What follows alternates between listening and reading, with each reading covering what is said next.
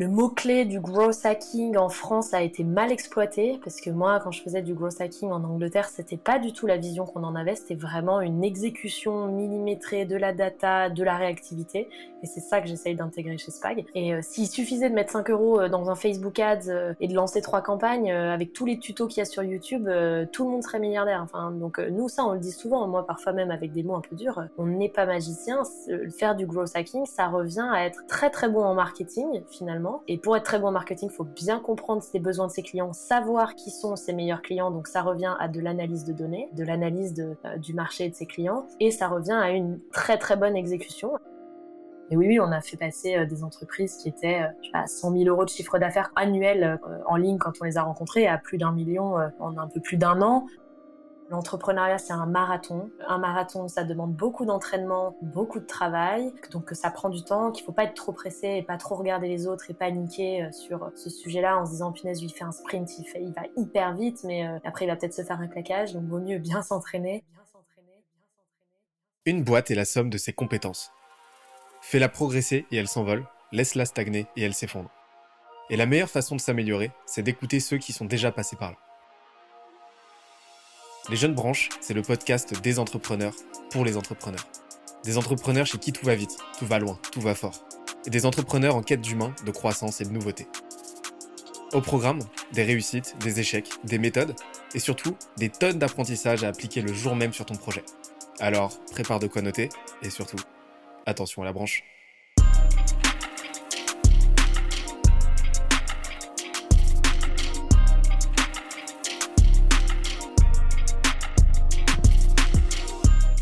Cette semaine, je reçois Coralie Dussard, CEO de Spag, le cabinet gros spécialisé dans le scale intelligent des stratégies marketing des startups, PME et grands groupes. On a parlé de la stratégie qui leur permet de multiplier leur chiffre d'affaires par 2,5 chaque année, de sa vision du growth aux antipodes de la conception traditionnelle et de comment ils s'organisent en interne pour offrir une expérience irréprochable à leurs clients. On en a aussi profité pour revenir sur leur rachat de Germinal, de comment ils ont procédé aux discussions et de comment ils ont inclus ce rachat au sein de leur vision à long terme. Le tout avec ses meilleurs conseils et bonnes pratiques en marketing, growth, vente et recrutement. D'ailleurs, l'épisode est tellement dense qu'on en a fait un PDF récapitulatif. Pour l'obtenir, on se donne rendez-vous sur scalezia.co, s c a l e z i. Dernière chose, si tu aimes nos podcasts, n'oublie pas que les meilleures façons de nous soutenir, c'est de nous mettre 5 étoiles sur la plateforme de ton choix, un petit commentaire, ça fait toujours plaisir, et d'en parler autour de toi. Let's go J'ai deux sujets chauds en ce moment, à titre perso. C'est le sujet de comment on fait grossir une agence sereinement, bah, de façon pérenne, de façon rentable et de façon saine surtout, et euh, le sujet aussi du rachat de boîte. Bah, comment est-ce qu'on s'assure de racheter une boîte de la bonne manière, que euh, bah, tout s'enquille euh, comme il faut? Et pour en discuter, j'ai le plaisir de recevoir Coralie, qui en sait quelque chose parce que ça a été une de ses actus de ces derniers mois. Je suis très très content de discuter avec toi aujourd'hui, Coralie. Comment ça va? Moi aussi, je suis ravie, Benoît. Ça va très bien. Merci de me recevoir. Je pense qu'on a pas mal de sujets à, à voir ensemble aujourd'hui. Je t'avais dit hein, en off que voilà, on avait un programme chez les, jeunes branches qui est, qui est assez fastidieux, mais on va se donner tout le temps qu'il faut. En tout cas, voilà, ça fait un moment que j'attendais cette euh, cet euh, échange ensemble euh, parce que bah, j'ai plein de questions à te poser et je suis très très curieux d'avoir d'avoir tes retours. Est-ce que, avant toute chose, tu peux nous dire, en dire un petit peu plus sur toi, te, voilà, te, te présenter avec, nous expliquer ton parcours et nous expliquer Spag aussi? Oui, bien sûr, avec plaisir. Euh, donc moi, je m'appelle Coralie Dussard, j'ai 32 ans, je suis la fondatrice de Spag, qui est un cabinet de growth hacking euh, que tu connais bien, Benoît. Et puis, je suis aussi euh, la fondatrice de Mimetix, un jeu de mime des expressions françaises. Et effectivement, euh, tu l'as dit dans ton intro, nous avons racheté Germinal au début de cette année, donc début 2022. Euh, et j'en dirai, j'en dirai un peu plus après, je pense, euh, euh, parce qu'il y a plein de choses à, raconter sur sur nos ambitions et, et le futur. Carrément, trop cool. Et alors petite question, petite curiosité personnelle pour pour commencer, mais qu'est-ce qui qu'est-ce qui t'a donné envie de te de, de diriger vers le bah, on va parler de Mimetix aussi, mais de te diriger vers le vers le growth hacking et le, le growth marketing? Bah, moi, j'ai eu la chance. Euh, en fait, je suis partie après mes études euh, m'expatrier à Londres, en Angleterre, où j'ai euh, Euh, j'ai travaillé dans une startup B2B pendant deux ans et une startup B2C pendant les deux autres années. Donc j'ai fait ça pendant quatre ans. Et dans cette startup B2C qui s'appelait Hostmaker et qui est une société de conciergerie Airbnb, euh, j'ai eu vraiment la chance de vivre la belle histoire de startup, euh, grosse croissance, euh, une levée de fonds qui nous aide à nous internationaliser. je suis arrivée, on était huit on travaillait euh, pieds nus dans le bureau euh, du fondateur, dans sa maison, enfin dans la maison du fondateur exactement. Euh, quand je suis partie, on était 75, toute nationalité, on avait plus de cinq pays. voilà, et donc je me suis formée là-bas, mais j'ai eu quelques frustrations pendant cette période-là. la première, ça a été ben, mon expérience, moi, un moment dans très forte croissance où j'étais, ben, j'étais head of customer acquisition et sales, donc toute la partie marketing digital, marketing offline et euh, commercial. J'ai eu une petite frustration en, en externalisant euh, une partie de, de, euh, de, mon acquisition, notamment les Google Ads, pour ceux qui, qui connaissent, à une agence spécialisée. Et j'ai trouvé la relation, pour le coup, assez assez fade, très reporting, je pas vraiment intégré avec ce que je faisais, donc j'avais un peu du mal à piloter de manière précise. Je trouvais que c'était très descendant. Voilà, et donc j'ai été un peu frustrée sur ce côté-là. Et puis quand je suis rentrée pour en France pour des raisons perso, c'est un peu ça qui m'a donné envie de changer.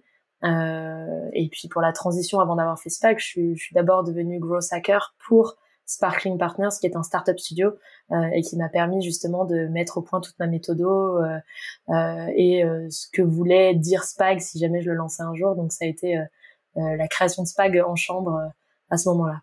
Et ça, donc en gros, là, t'as as as fait l'inventaire un petit peu de tes frustrations passé, bah, que tu avais rencontré dans le cadre pro, tu t'es dit bon bah voilà, je vais faire une agence qui résout ces problèmes-là, qui apporte des vraies solutions concrètes, et c'est là que Spag est né, c'est ça?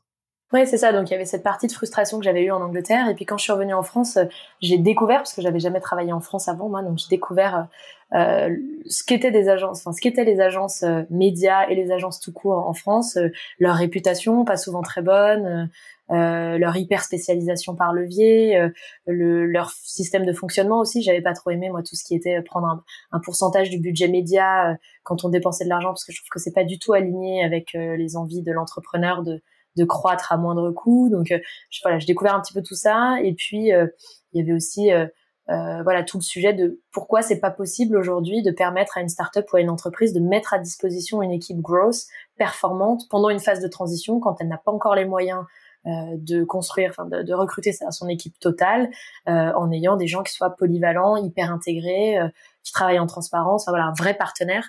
Et c'est un peu de là qu'est né justement le, le fait qu'on se positionne d'ailleurs non pas comme une agence parce qu'on est un peu différent, mais plutôt comme un cabinet de growth où on met à disposition une équipe marketing externalisée comme si c'était une équipe de marketing au sein d'une startup, donc qui est capable de faire l'intégralité euh, euh, du funnel AARRR. Si on, à mon avis, on en reparlera un petit peu après, parce que c'est plutôt technique, mais euh, l'intégralité des leviers et voilà avec des profils qui sont différents, mais comme s'ils étaient embauchés. et donc pour nous d'avoir accès à beaucoup plus de données pour être plus performants et se faire confiance. Donc ouais, en gros, tu as compris l'importance cruciale de euh, voir le marketing non pas comme quelque chose de modulaire où tu as euh, différents piliers, différents canaux qui vont pas forcément se regarder, mais euh, l'importance d'avoir quelque chose de plus holistique, de plus intégral, où tu vas construire de vraies stratégies plutôt que d'être dans une logique de tactique en fait, c'est ça? Ouais, tout à fait. Et c'est là où bah, je suis tout à fait alignée avec votre vision chez Scalesia de, de, de growth holistique. nous, ce qu'il faut retenir de ce qu'on fait chez SPAC, c'est des synergies entre tous les leviers à tous les stades d'un funnel de conversion. Euh, et je pense que c'est la seule manière d'y arriver aujourd'hui, euh, c'est euh, d'être, de ne pas être dépendant à un système ou de ne pas être dépendant à un canal, mais bien de construire. En fait, finalement, c'est de revenir aux basiques du marketing classique, mais de l'adapter d'un point de vue digital avec de la donnée pour être le plus, voilà, le plus cohérent et consistant possible. donc tout à fait un modèle tout à fait holistique, 360 on pourrait dire un peu à l'ancienne ou full funnel, nous on appelle ça, et des synergies.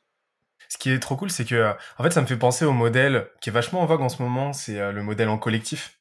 Mm-hmm. Tu sais, où tu vas monter des collectifs de freelance, etc. Et, et, oui, tu vas te constituer une équipe marketing sur mesure qui vont, bah, qui va faire le taf, hein, mais de façon cohérente, encore une fois, dans une logique de stratégie et de flux, plus que de campagne, euh, de stock et de tactique, quoi. Et, euh, et donc, je trouve que la proposition de valeur de Spag, elle est vachement dans l'air du temps par rapport à ça. Et c'est euh, super intéressant. Et je pense que du coup, ça donne lieu à des chiffres plutôt intéressants de votre côté, non? Ouais, ouais, et puis bon, après, ça fait aussi quatre ans qu'on l'a construit, cette vision, donc on l'a éprouvé à la fois sur les startups de, de, chez Sparkling Partners, on a eu des très belles réussites, et donc maintenant on sait que, que c'est ça. Après, effectivement, il faut quand même des tactiques. Hein. Parfois, euh, en marketing digital et en growth, il y a des tactiques, il y a du test and learn, donc ça c'est quand même assez rapide. Euh, et puis, euh, donc on peut pas s'en passer. Et puis parfois, il faut lancer des campagnes un peu vite, il faut avoir un peu des, un, un esprit de commando, et ça on l'a aussi.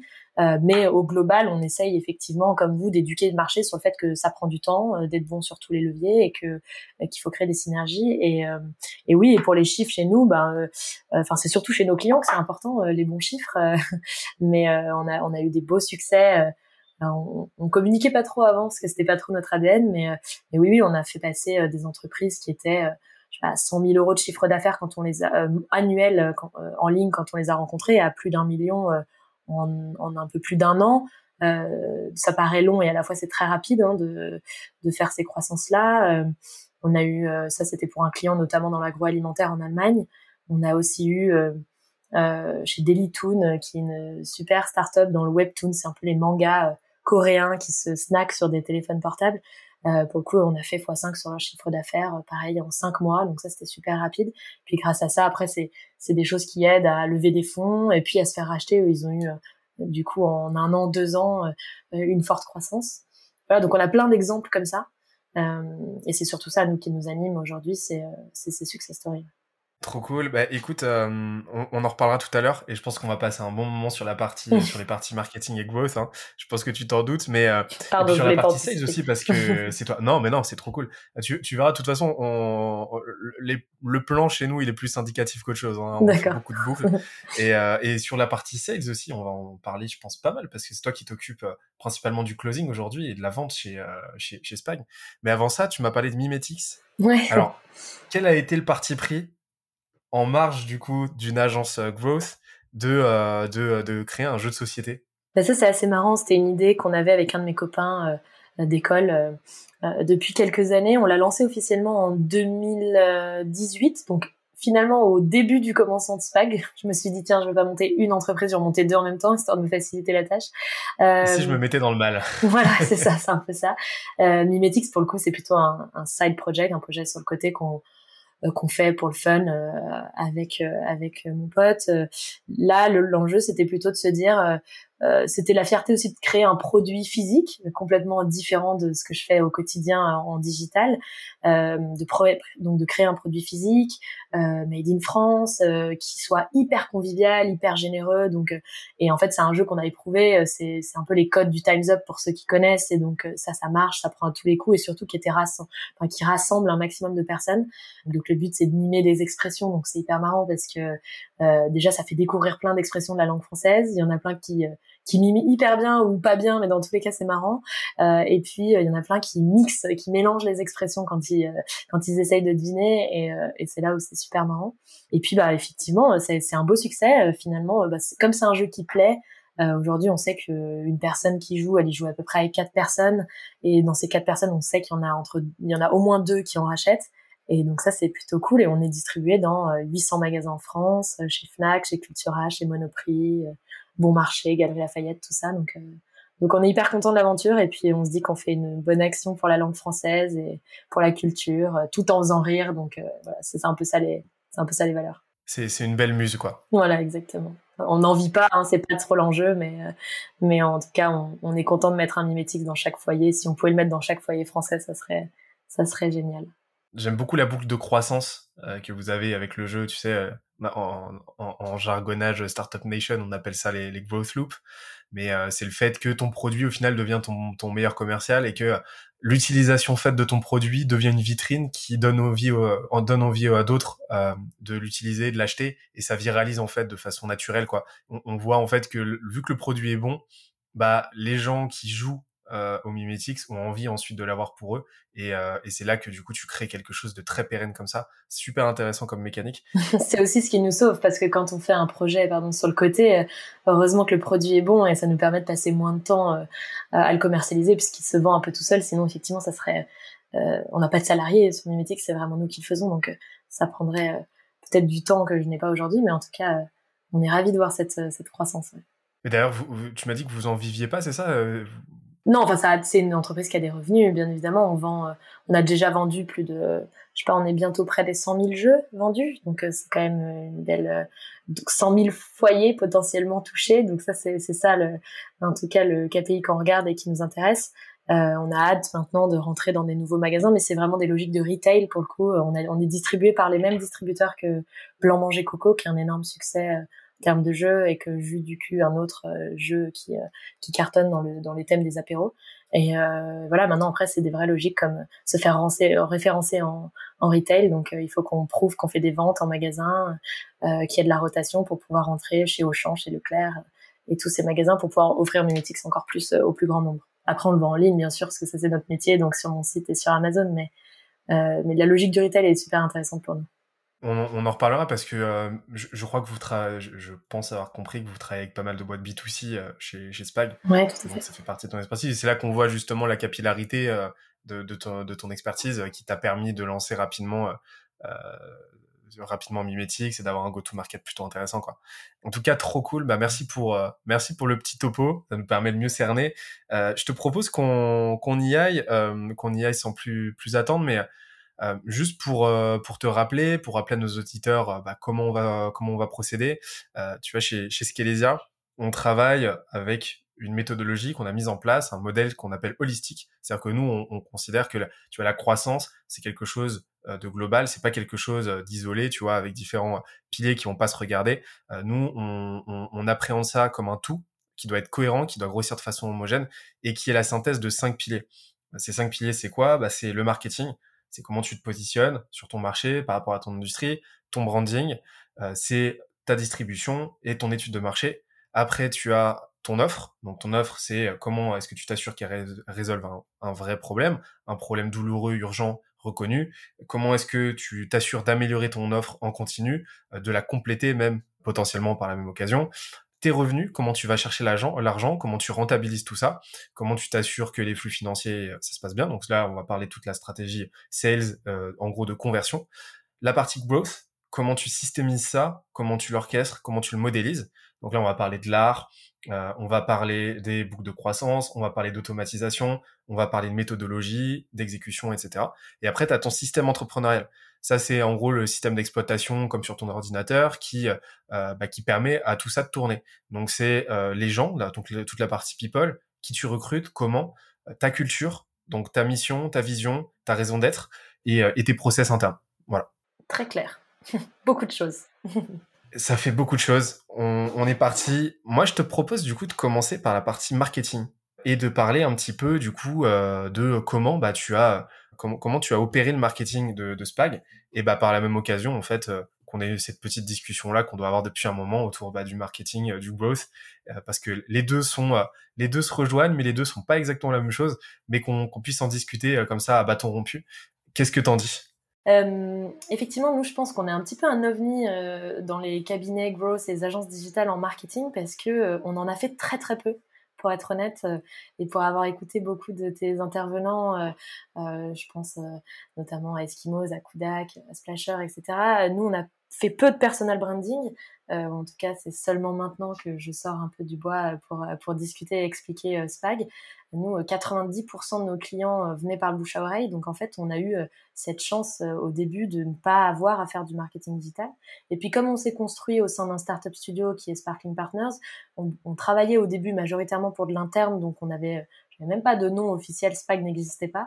Enfin, si, on s'appelait Sparkling Agency, qui était un nom de code, parce que au sein de Sparkling Partners, et donc SPAG est le diminutif de Sparkling Agency quand on vient justement officialiser notre notre euh, sortie euh, purement vers l'extérieur. Euh, et donc, donc voilà, donc en fait, on avait par nos success stories qu'on a eu en interne, on a commencé à intéresser un peu des fonds d'investissement qui nous ont donné des dossiers d'entreprises un petit peu en difficulté ou euh, euh, pré justement parfois on faisait des audits pré LOI donc euh, pré investissement pour être sûr qu'il y avait le potentiel en marketing digital. Et puis ensuite on a accompagné ces entreprises recommandées par le fonds d'investissement. C'est un peu comme ça qu'on a commencé en marketing. Pendant longtemps on n'a pas eu de site en vrai pendant au moins un an et demi on n'avait pas de site. J'étais au début j'étais toute seule parce que je suis moi-même growth hacker donc je pense que ça c'est une des grosses valeurs de Spy. Pendant longtemps je faisais tout toute seule la strat l'opérationnel. Donc c'est vrai que le le branding euh, perso ou en tout cas de, de SPAC, c'était pas ma priorité. Ma priorité, c'était mes clients. Donc, j'ai jamais pris le temps de faire ça. On va dire que les coordonnées, les, coordonnées sont les plus mal chaussées sur ce sujet-là. Et puis, euh, après, voilà, moi, j'ai surtout euh, en marketing, je discute beaucoup avec mes pairs, puis c'est aussi comme ça qu'on se connaît, je pense, Benoît, de, pour, pour faire, pour mieux comprendre le marché, essayer de l'améliorer, essayer d'avoir, d'en avoir un, un, impact à plusieurs. Donc, c'est aussi comme ça, en se connaissant les uns les autres, que on se fait une place sur le marché. Et puis, ben, bien évidemment, c'est aussi comme ça qu'on a eu l'opportunité pour Germinal, puisque je parlais avec Grégoire Gambato depuis euh, déjà quelques temps. Et, euh, et, donc, quand il est venu avec l'opportunité, il était, il nous avait choisi euh, pour, pour avancer pour la suite, parce qu'il connaissait nos valeurs, notre mission, la qualité de ce qu'on produisait. Donc, donc ça, c'est aussi finalement un marketing qui s'est fait un peu naturellement. Et c'est seulement, je dirais, depuis cette année, les fin, 2000, fin 2021, début 2022, qu'on officiellement on fait du contenu, qu'on qu'on diffuse un petit peu plus euh, euh, ce qu'on fait. Euh, voilà, mais c'est très récent. Donc, Parlons-en de Germinal. parce que, parce que un, rachat, un rachat de boîte au bout de 4 ans d'existence, c'est pas commun. Tu, m'as expliqué que voilà, c'était le fruit d'un rapprochement, ça faisait un moment que vous discutiez, etc. Mais ça a été quoi la. Ça, alors, déjà, premièrement, ça a été quoi la, la logique derrière business? C'était quoi la stratégie derrière pour Spag? Et, et comment ça s'est passé de façon très opérationnelle? Donc effectivement, on parlait avec Grégoire depuis longtemps sur, on s'échangeait un peu les bonnes pratiques sur le marché en termes de cabinet de growth, euh, méthode de growth, etc. Donc j'avais aussi suivi lui sa volonté d'arrêter de faire du service à terme parce que c'était pas là où il pensait euh, en tout cas avoir le plus d'impact ou être le meilleur. Et donc j'avais suivi toute la construction de l'antichambre pour aider euh, un million d'entrepreneurs à entreprendre grâce à un incubateur dématérialisé euh, qui est l'antichambre aujourd'hui. Et je trouvais euh, donc moi j'avais testé le produit pour mes équipes, j'utilisais en interne, euh, voilà, je faisais des retours. et moi j'ai voulu aussi très rapidement développer de la formation parce que je me disais que pour avoir le plus d'impact possible pour le growth en France et c'est ça mon mon envie, hein, c'est qu'il y ait plus plus de personnes possibles qui soient formées de qualité à un bon niveau, parce que ça venait aussi d'une de mes frustrations par rapport au niveau qu'il y avait, euh, notamment en Angleterre. Je trouvais qu'on on pouvait faire mieux euh, en France sur ce sujet-là. je me suis dit, voilà, le cabinet de growth, c'est très bien pour ceux qui ont les moyens de se payer et qui ont besoin particulièrement de, conseils stratégiques et opérationnels. maintenant, la formation, c'est quelque chose qui va nous permettre de toucher un plus grand nombre. Et donc, je, on se parlait avec Grégoire sur ce sujet-là. Donc, en fait, nous, en tout cas, l'intérêt business, il était là, c'était de se dire, vous arrêtez le service, nous on continue le service, donc euh, bah, tant mieux. Et puis vous, avez un système de formation qui aujourd'hui est à destination des entrepreneurs, et nous on veut en construire un pour les entreprises. Et ben allions nos forces, euh, on est des spécialistes du growth, euh, et comme ça on devient un acteur majeur du growth en France, puisqu'on est capable en fait de répondre à tous les enjeux growth de n'importe quelle personne, que ça soit un particulier ou une start-up qui vient de se lancer, euh, et ben ils peuvent utiliser l'antichambre pour monter leur business d'un point de vue entrepreneurial avec un bon focus euh, sur le marketing digital. Euh, S'ils sont dans une phase un petit peu plus évoluée, après, euh, nous, on peut leur donner tout ce qui est euh, conseil stratégique opérationnel, mettre en place notre équipe marketing externalisée et faire du vrai growth. pour le coup, là, on fait, on exécute. Et puis, s'ils sont dans une autre phase ou plus tard ou, ou qu'ils ont des équipes à former, nous, on peut les former à la fois en présentiel, en sur-mesure et en utilisant aussi la plateforme tech euh, que Germinal a créé avec l'antichambre. Donc en fait, la, euh, la discussion, elle a été assez rapide sur l'intérêt. Euh, on avait les mêmes valeurs, on intervient dans le même métier, on n'est pas un business uniquement de formation complètement différent. et puis, ça avait du sens de pouvoir répondre à, tous ces enjeux-là. voilà, et puis tu me posais la question de comment ça se fait opérationnellement ben, C'est très simple, on se parle, il y a une volonté de vendre euh, parce que euh, voilà, Grégoire et Paco notamment ont, des nouveaux projets qui, dont ils parleront bientôt, je pense. ils voulaient vendre à des personnes de confiance et, et dont ils étaient sûrs qu'ils allaient assurer la qualité de ce qu'ils avaient déjà fait. Et puis bah, après, on fait une due diligence classique pour euh, auditer euh, ce qu'il en est réellement euh, de la plateforme, des clients, de à quel point l'entreprise est saine, donc tout ce qui est fiscal, financier, RH, donc tous ces audits là qui sont faits parfois en externe et parfois par nous. On a fait des audits tech et puis on a aussi présenté nous notre vision à l'équipe qui reprend, donc notamment Claire, la nouvelle CEO de, de Germinal et, et, Mathilde, et puis voir si on était aligné là-dessus pour que ça se passe bien. Et ouais, la conclusion, c'est qu'après euh, cinq mois, euh, tout se passe bien. On a fait, on a été en colloque pendant quelques temps dans le même bureau, euh, justement pour que nos équipes apprennent à se connaître. Et puis voilà, tout est assez sain. on se, enfin, ouais, ça se passe très bien. on est, on est ravis. Ce qui est super intéressant, c'est que vous avez avez fait le choix déjà de, conserver les deux marques justement parce que vous avez deux positionnements qui sont euh, bien distincts. Mais il y avait quand même cet enjeu de rapprochement des équipes. Ça c'est un vrai sujet parce que une culture A ne va pas forcément être euh, particulièrement similaire. Il va pas avoir les, nécessairement les atomes crochus avec une culture B. Donc ça a été un vrai un vrai enjeu ça. Et donc vous avez fait le choix du coup de les faire cohabiter. Euh, enfin de cohabiter en fait pendant quelques temps. Ça a été c'était volontaire et, de ce que j'ai compris c'était plutôt payant comme pari. Ouais, c'est ça. Moi, je pense que ça sert à rien de forcer. Enfin, je pense que c'est déjà assez euh, impactant de se faire racheter, euh, de s'intégrer dans, dans, une nouvelle vision. Euh, Claire et Mathilde savent très bien où elles veulent aller. On n'a pas exactement la même cible et puis comme tu l'as dit, on a des ADN très très différents. Donc on a décidé de vraiment capitaliser sur nos forces et nos synergies et de laisser cohabiter les deux cultures, les deux marques. pour l'instant, ça ne nous impacte pas du tout. au contraire, on pense que c'est très bénéfique. Germinal est très fort, ils ont une très forte communauté auprès des entrepreneurs et puis il y a beaucoup de beaucoup d'historique sur euh, ce qu'a fait Grégoire, euh, donc euh, donc c'est super. Et puis nous, on a effectivement un positionnement beaucoup plus corporate, beaucoup plus cabinet de stratégie et cabinet opérationnel, et donc ça n'avait pas de sens de Enfin, de, on n'a pas voulu en tout cas recréer une marque ou les faire fusionner. Pour l'instant, ça vit très bien comme ça. Et puis de la même manière, comme je disais, nous on a cette culture très entrepreneur et très start-up studio, donc on est aussi habitué à tout ce qui est entrepreneuriat. Donc on, pour l'instant, on est plutôt euh, je dirais, on laisse de l'indépendance. On n'a pas vraiment voulu imposer euh, euh, des choix particuliers. On est plutôt là en soutien pour aider à faire nos deux visions et à faire le plus de synergie possible. Donc, effectivement, ça a été ça a été le choix ce que je comprends pour, pour retomber sur nos pattes au niveau du, du positionnement et de la partie marketing, en gros, Germinal venait compléter en fait euh, bah, l'éventail euh, d'offres de Spag et, euh, et, vous renforce au final dans votre positionnement. C'est-à-dire que cet antagonisme-là, on va dire, bah, vous vous permet de vous conforter là-dedans, d'y aller encore plus fort, de pas de pas vous diversifier de façon un petit peu trop un petit peu trop agressive, au risque de vous fragiliser.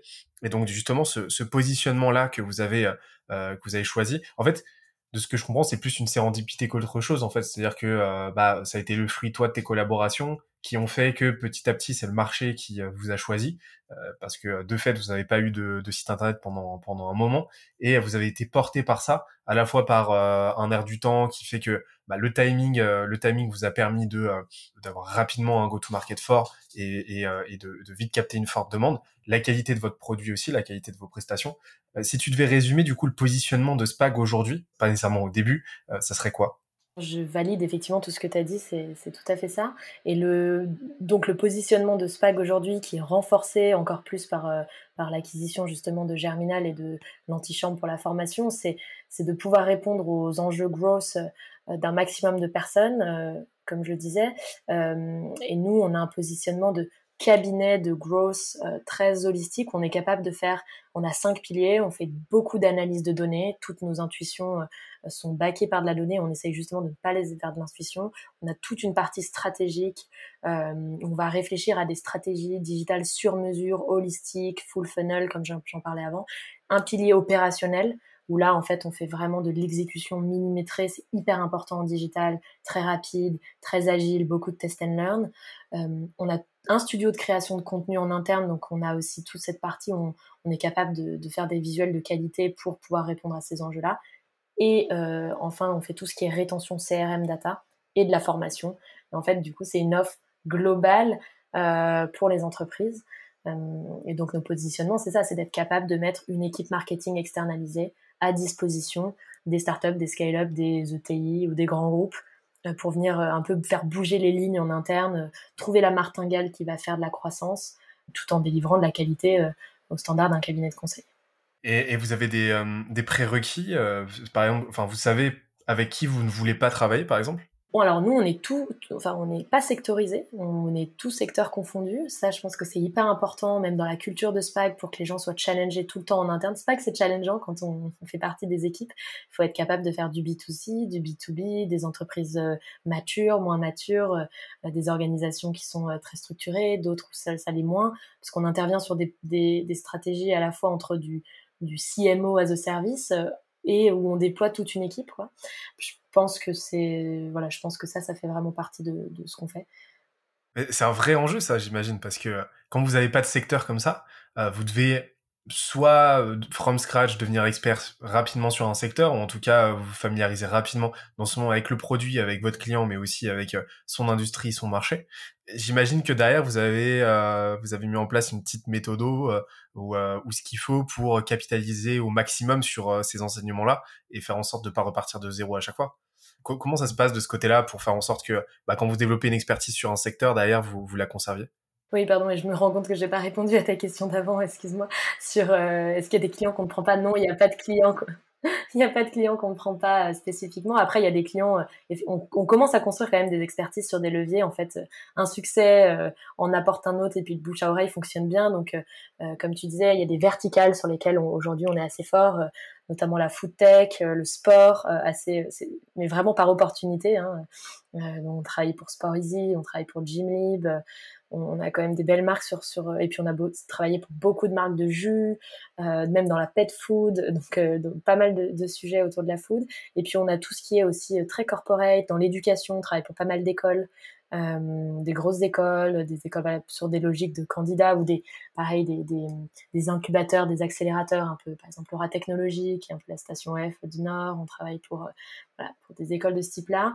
Et oui, on a une méthode, bah, à force, euh, tout ce knowledge, et c'est un moment aussi clé dans notre, dans notre croissance aujourd'hui, c'est d'arriver à tout bien documenter euh, et puis euh, bien structurer ses, ses, connaissances de marché. On a des experts, nous, en interne, qui, euh, de par leurs expériences passées, connaissent très très bien certains secteurs, puisque quand on recrute, on recrute vraiment des experts qui sont passés par des startups en forte croissance ou qui ont vraiment des expertises euh, par vertical. On a des experts notamment qui sont passés chez Miro, chez DriveMe, euh, pour les noms qu'on connaît un petit peu en France, euh, ou des experts autour de la pet food. C'est assez marrant parce qu'on a beaucoup de demandes en ce moment. Et puis, euh, et puis après, pour une vision plus globale, on a nos directeurs de clientèle qui généralement ont une vision très 360 euh, qui sont passés par des grosses agences de pub comme BETC Digital ou des agences de branding et donc qui sont capables de faire ce lien entre le marketing et la technique des équipes opérationnelles qui sont très grosses. Et tout ça fait qu'on capitalise sur de la connaissance secteur, marché euh, et euh, de la connaissance technique par levier. C'est une image que j'ai souvent, c'est celui de la, la pieuvre, la pieuvre mimétique.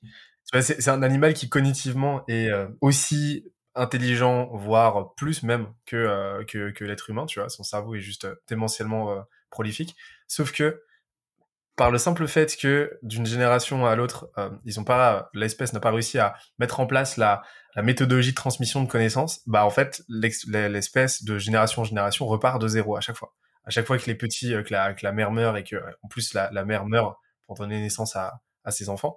Mais, mais c'est ce qui explique aujourd'hui que euh, le monde n'est pas, euh, n'est pas dominé par des pieuvres, tu vois. C'est, bête, mais c'est souvent ce qu'on voit dans les boîtes, en fait. T'as du turnover, euh, les gens en viennent, les gens partent, et t'as aucune méthodologie, t'as aucune moelle épinière qui permet de capitaliser sur la connaissance et qui permet de, au fil du temps, au fil des années, de, de consolider, de cristalliser cette connaissance et d'en faire un véritable levier de croissance. Et ça, c'est dramatique, quoi. On avait, j'avais discuté avec euh, dans un autre épisode avec Thibaut de euh, Thibaut Renouf de partout, et ils avaient mis en place un WordPress avec euh, plusieurs centaines, voire milliers, je crois, de d'articles qui euh, condensaient toutes leurs connaissances en interne. Et, euh, et, du coup, on voit que toi, de ton côté, bah, tu as opté pour une approche certes plus, organique, mais, euh, mais qui vous permet de continuer de capitaliser là-dessus et de pas repartir de zéro à chaque fois. Et ça vous donne une longueur d'avance petit à petit, un effet cumulé énorme en fait. Oui, et puis après, effectivement, nous aussi, on, documente, on a un, playbook SPAG dans lequel on explique tous nos process, et puis notamment nos méthodes de test. et puis après, on a, on a généralement euh, deux, deux endroits pour, euh, où on va chercher euh, le, contenu en interne, ou en tout cas où on, on, documente tout ça. On a le contenu best practice par levier, par, par secteur, donc où tout le monde vient mettre les, les, analyses de marché qu'on fait, parce qu'on a une, un peu une grosse culture de business intelligence et de, de, de, veille sur le marché. Et puis on a un endroit de formation, ça c'est hyper important. On a euh, moi, je forme beaucoup les équipes aussi avec des formations extérieures, des intervenants extérieurs, euh, donc sur plein de sujets. Et tout ça, on, euh, on en fait des résumés, on, on, garde tout ça bien en interne. Et puis, ça fait vraiment partie de notre processus d'onboarding chez nous, parce que Spike, c'est aussi une école de formation en growth. Euh, et puis après, c'est aussi dans la culture, les équipes, elles sont euh, euh, un des enjeux clés de SPAC, c'est d'être hyper solidaire et c'est assez naturel, en tout cas dans les profils qu'on recrute. Tout le monde doit s'aider constamment, donc ça, ça joue aussi pour l'apprentissage. Et puis on, on, on, a cette chose en interne qu'on appelle des spags sorciers comme C'est pas sorcier. Et je fais un big up à, à Fred et Jamie qui ont, qui ont vraiment animé mon enfance avec leurs maquettes et leurs petits camions.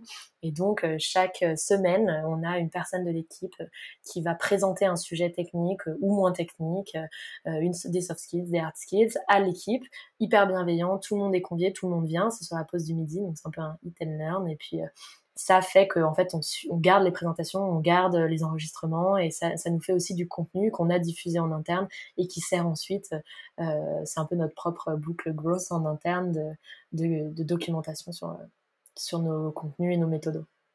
Excellent. J'avais une petite question du coup, je rebondis, c'est est-ce que Fred et Jamie sont actionnaires de Spag pas du tout, j'aimerais trop. j'aimerais déjà trop qu'il like un de mes posts.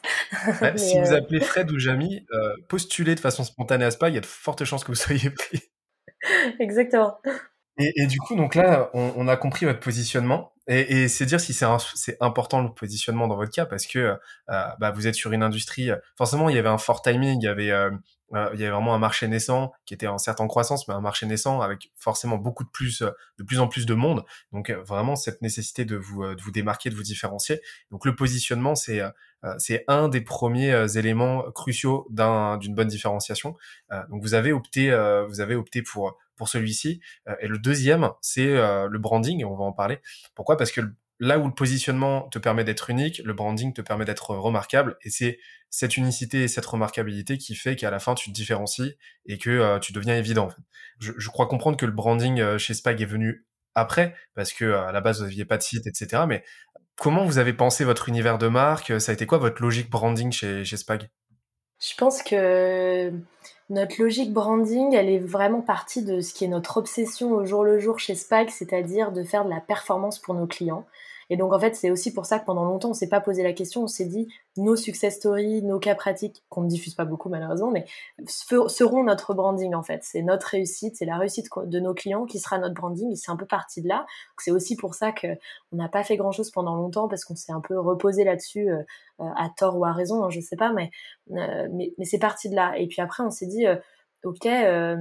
Qu'est-ce qui, quand on va créer notre branding, ne nous éloigne pas de cette de cette obsession client qu'on a euh, et performance, eh ben on s'est dit on veut juste euh, un nom qui est impactant, facile à retenir, euh, et puis qui ne renie pas non plus notre historique et notre construction et notre méthodo. Donc le, le, fameux Sparkling Agency qui est né dans un startup studio et notre ADN hyper entrepreneurial. Donc on a on a trouvé ce nom Spag, qui en plus de ça est un char d'assaut en anglais. Donc on se dit, bah voilà, c'est ça montre qu'on est capable de faire de la croissance rapidement. Euh, et puis après, pour l'univers de la marque en elle-même, euh, j'avoue que c'est peut-être plus euh, lié à mes ce que j'aime bien en termes de design. voilà, c'est inspiré plutôt de, du Memphis, plutôt de, de courants architecturaux. voilà, et donc on voulait une image remarquable qui change un petit peu euh, des styles euh, plutôt classiques en start-up, donc pas, pas trop de contours, ronds, on est plutôt nous sur du, très carré, presque un petit peu rétro. Donc on a beaucoup plus joué l'image de marque visuelle euh, pour l'instant que ça. Mais c'est vrai que ça va être un de nos enjeux pour 2022-2023, c'est de faire plus d'efforts. Donc c'est aussi pour ça que je suis là aujourd'hui et parce que bien évidemment c'est toi et ton invitation. Mais jusqu'à maintenant je prenais peu la parole puisque on se concentrait beaucoup sur nos clients et maintenant on se dit que c'est bien de faire savoir toutes les choses qu'on a bien faites. En fait, votre parti pris, euh, je, ressens vraiment quelque chose euh, autour de l'excellence, en fait. Euh, vous, voulez à la fois exceller vous pour faire exceller vos, exceller vos clients. Et en fait, vous, vous voulez briller à travers vos clients, en fait, c'est ça? Ouais, c'est exactement ça. Et t'en parlais justement de, des études de cas, des, des cas clients. Ça, c'est quelque chose qui est, qui est, bien trop peu utilisé et trop mal utilisé d'une manière générale. Et nous aussi, hein, on essaie de se faire violence là-dessus. Euh, on travaille pas mal là-dessus. C'est un de nos sujets du moment, mais euh, euh c'est vraiment puissant. Hein. C'est vraiment puissant quand c'est bien utilisé. Ouais, et puis même nous, on fait pas, on le fait pas assez, je pense. En fait, on a un petit peu cette culture. Donc, Spag est entre Lille et Paris. Hein, on a deux bureaux. On est né à Lille, mais tout de suite, on a été très vite à Paris. On a un peu pour le coup cette culture entrepreneur du Nord où on parle pas beaucoup, on communique pas beaucoup et euh, donc effectivement, tu le dis, il faut se faire violence pour, parler sur les cas. Jusqu'à maintenant, c'est plutôt nos clients eux-mêmes qui en parlent. Alors ils sont toujours d'accord pour faire plein de témoignages. Nous, ce qu'on aime bien mettre en avant, c'est la donnée. Euh, donc, euh, ça fait partie aussi de nos grands chantiers de cette année de, de mieux utiliser ça. Mais bon, en tout cas, pour l'instant, ça nous a emmenés jusqu'ici. Donc c'est, tu as raison de dire, c'est de l'excellence opérationnelle et l'excellence de nos livrables, de nos, du professionnalisme qu'on vend, qu'on vend aujourd'hui. Et, et, ces cas clients, euh, vous les éditorialisez, c'est ça? C'est-à-dire qu'en gros, vous vous contentez pas d'un simple euh, échange comme ça, euh, d'un, replay, d'un zoom, c'est ça? Vous voulez vraiment éditorialiser, rajouter de la data, du concret, quoi? Oui, on veut qu'il soit compréhensible par le plus grand nombre, parce qu'on sait déjà que le growth, c'est un... Voilà, il y a beaucoup de jargon, c'est tout le monde ne connaît pas, et on veut que ça parle à tout le monde, puisque ça, ça reste notre vision, c'est d'aider le plus de personnes possible à faire de la croissance pérenne, donc il faut que pas qu'on reste dans notre dans, dans, ce jargon technique. Donc on réexplique euh, l'entreprise, ce qu'elle faisait, notre client, le contexte, leur challenge, quel était leur challenge et à quel moment en fait ils nous ont sollicité, quelle était la problématique à laquelle on devait répondre, euh, les stratégies ou en tout cas les grands axes qu'on a développés. Euh, en tout cas les choses sur lesquelles on s'est concentré, et ensuite les résultats. Pour que ça soit assez simple, on veut que ça soit très synthétique, euh, et puis après les témoignages de nos clients en eux-mêmes, c'est beaucoup plus euh, par rapport au ressenti de travailler avec nous, ce que c'est de travailler main dans la main avec Spag, sur la partie beaucoup plus relationnelle, parce que ça fait vraiment, enfin, vraiment partie d'un choix d'un partenaire de croissance. Donc, donc on a nous, on fait le côté très théorique donné, et puis on laisse nos clients parler pour, pour la partie relationnelle je savais pas que Spag c'était un. Enfin, ça me dit quelque chose, mais je savais pas que Spag c'était un tank. C'est donc en gros, euh, c'est euh, le tracteur, le tank et le tracteur quoi. ouais, c'est ça. C'est pas du tout fait exprès pour le coup, mais euh, mais on peut, on est dans l'automobile, on va dire que. c'est ça. On est on est dans le motorisé. Exactement. Pour ceux qui n'ont pas pas la ref, il y avait toute une imagerie autour du tracteur avec Germinal, et puis là, du coup, il y en a une qui est en train de se dessiner avec le tank. Mais j'aime beaucoup l'imagerie parce qu'on retrouve cette idée d'ambition, euh, d'excellence, en fait.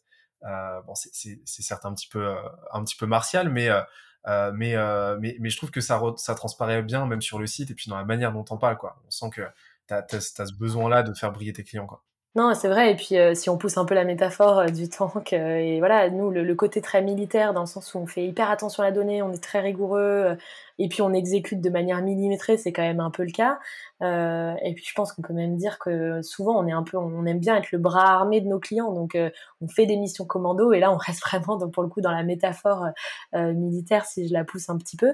Mais mais à côté de ça, notre, tu vois, tu me parlais de notre image de marque, notre image de marque est très douce. On est dans des couleurs pastel, on est plutôt dans le rose, dans le bleu, on est un peu vintage, donc dans notre manière de faire, on va être sur cette exigence là on va dire plutôt militaire tout en ayant un bon relationnel. Mais dans notre image, on est tout à fait euh, différent, euh, presque plus coloré en tout cas. Faudrait essayer de mettre un ou deux treillis sur le site, quoi. Ouais, je sais pas si on en a envie. Mais euh, écoute, très cool. C'est là qu'on voit hein, justement vraiment la, continuité entre un bon positionnement et un branding. Et c'est là qu'on voit qu'il n'y a, pas besoin de faire un, le branding c'est pas euh, c'est pas seulement une identité de marque, un joli logo, etc. Non, c'est vraiment toute l'imagerie, toute la mythologie, tout l'imaginaire que vous allez mettre derrière et euh, ce que vous avez envie d'incarner auprès de votre marché. Et puis là, on le ressent complètement, c'est-à-dire que on a très vite compris cette idée d'excellence, cette idée derrière un petit peu, comme tu l'as dit, martial. Et en fait, tout ça se file en un tout cohérent et c'est ça qui est c'est ça qui est cool quoi. Il y a un autre point que je voulais voir avec toi, c'est je pense que tu le sais, hein, euh, tu as déjà vu voir, t'as déjà vu je pense le cas avec des clients qui étaient complètement à côté de la, place, la, la plaque par rapport à leur marché, c'est l'importance d'avoir une étude de marché continue, de, de, vraiment te tenir à jour par rapport aux attentes euh, de, euh, de tes clients, aux attentes de tes prospects, et, euh, et de rester en fait tout simplement dans l'air du temps pour identifier de nouvelles opportunités et t'assurer que ton offre actuelle, elle reste compétitive. Comment tu t'assures, toi, avec Spag, justement, de rester dans l'air du temps? C'est comment tu fais ton étude de marché chez Spag? C'est une très bonne question. Euh, bah, je pense qu'en tant que CEO, on fait beaucoup de veille. Moi, je parle beaucoup avec mes pairs qui sont des entrepreneurs, en fait, pas forcément des entrepreneurs en, en growth. Euh, et puis, on a, euh, encore une fois, cette chance de faire partie d'un startup studio. Donc, on est, on est confronté à, à, des startups euh, autour de nous, même dans nos locaux, euh, qui ont des besoins. Et donc, c'est assez facile pour nous en plus d'être multisectorisé, donc euh, d'avoir euh, plein d'interactions avec des CEO euh, de tout milieu, de comprendre quels sont les, les enjeux qu'ils ont, à quel moment. Donc en fait, notre veille, elle est plutôt de discuter avec à la fois nos clients, nos pairs, nos confrères, ce genre de choses, pour savoir quels sont les besoins. Et puis après, on a donc ça c'est un peu ma veille marché. J'avoue que sur pour ce qui est, si on pouvait appeler ça des concurrents en termes de growth, moi je préfère leur parler pour voir comment on peut faire des choses ensemble parce que je trouve que c'est plus euh, ça a plus de valeur. Hein. C'était comme ça qu'on s'était parlé aussi, Benoît. Et puis après sur la veille technique, bon bah ça ça c'est le cœur de notre métier hein, parce que quand on fait du growth, faut être au, au niveau sur toutes les nouvelles technologies, les nouvelles tendances, les algorithmes, les modifications, tout ça. Et ça, c'est l'enjeu de tout le monde chez Spag. On a vraiment des boucles de partage euh, de newsletters. L'équipe est abonnée à Newsletter Scalesia. Euh, on écoute des podcasts, des podcasts d'entrepreneurs, des podcasts de growth. On écoute euh, des acteurs du marché. on parle bien sûr avec nos partenaires Régie. On parle avec Facebook, on parle avec Google pour, qu'ils nous partagent aussi les, les bêta-tests, ce qui va arriver en termes de fonctionnalités pour qu'on soit capable de les, bah, de les proposer à nos clients. Et puis, euh, nous, on répertorie en interne aussi euh, ce qui a fonctionné, ce qui n'a pas fonctionné chez nos clients pour pouvoir essayer de, euh, de construire là-dessus. Donc, c'est assez. pour coup, c'est un peu un système global. On en reviendra sur la partie sales aussi, mais vu que tu t'occupes beaucoup de la partie avant-vente, forcément, tu es, continuellement confronté bah, aux attentes de tes prospects, etc. Et donc, ça te permet aussi d'identifier des patterns et d'identifier voilà, des, des besoins, des, des opportunités, des problématiques qui se recoupent, en fait ça te permet en tant que CEO de rester euh, aussi euh, aux aguets. Exactement. Et puis, alors moi, j'ai effectivement mimétique sur le côté, donc je vois très bien comment euh, évolue le marché, quels sont les coûts, comment ça, se modifie moi en tant qu'entrepreneur.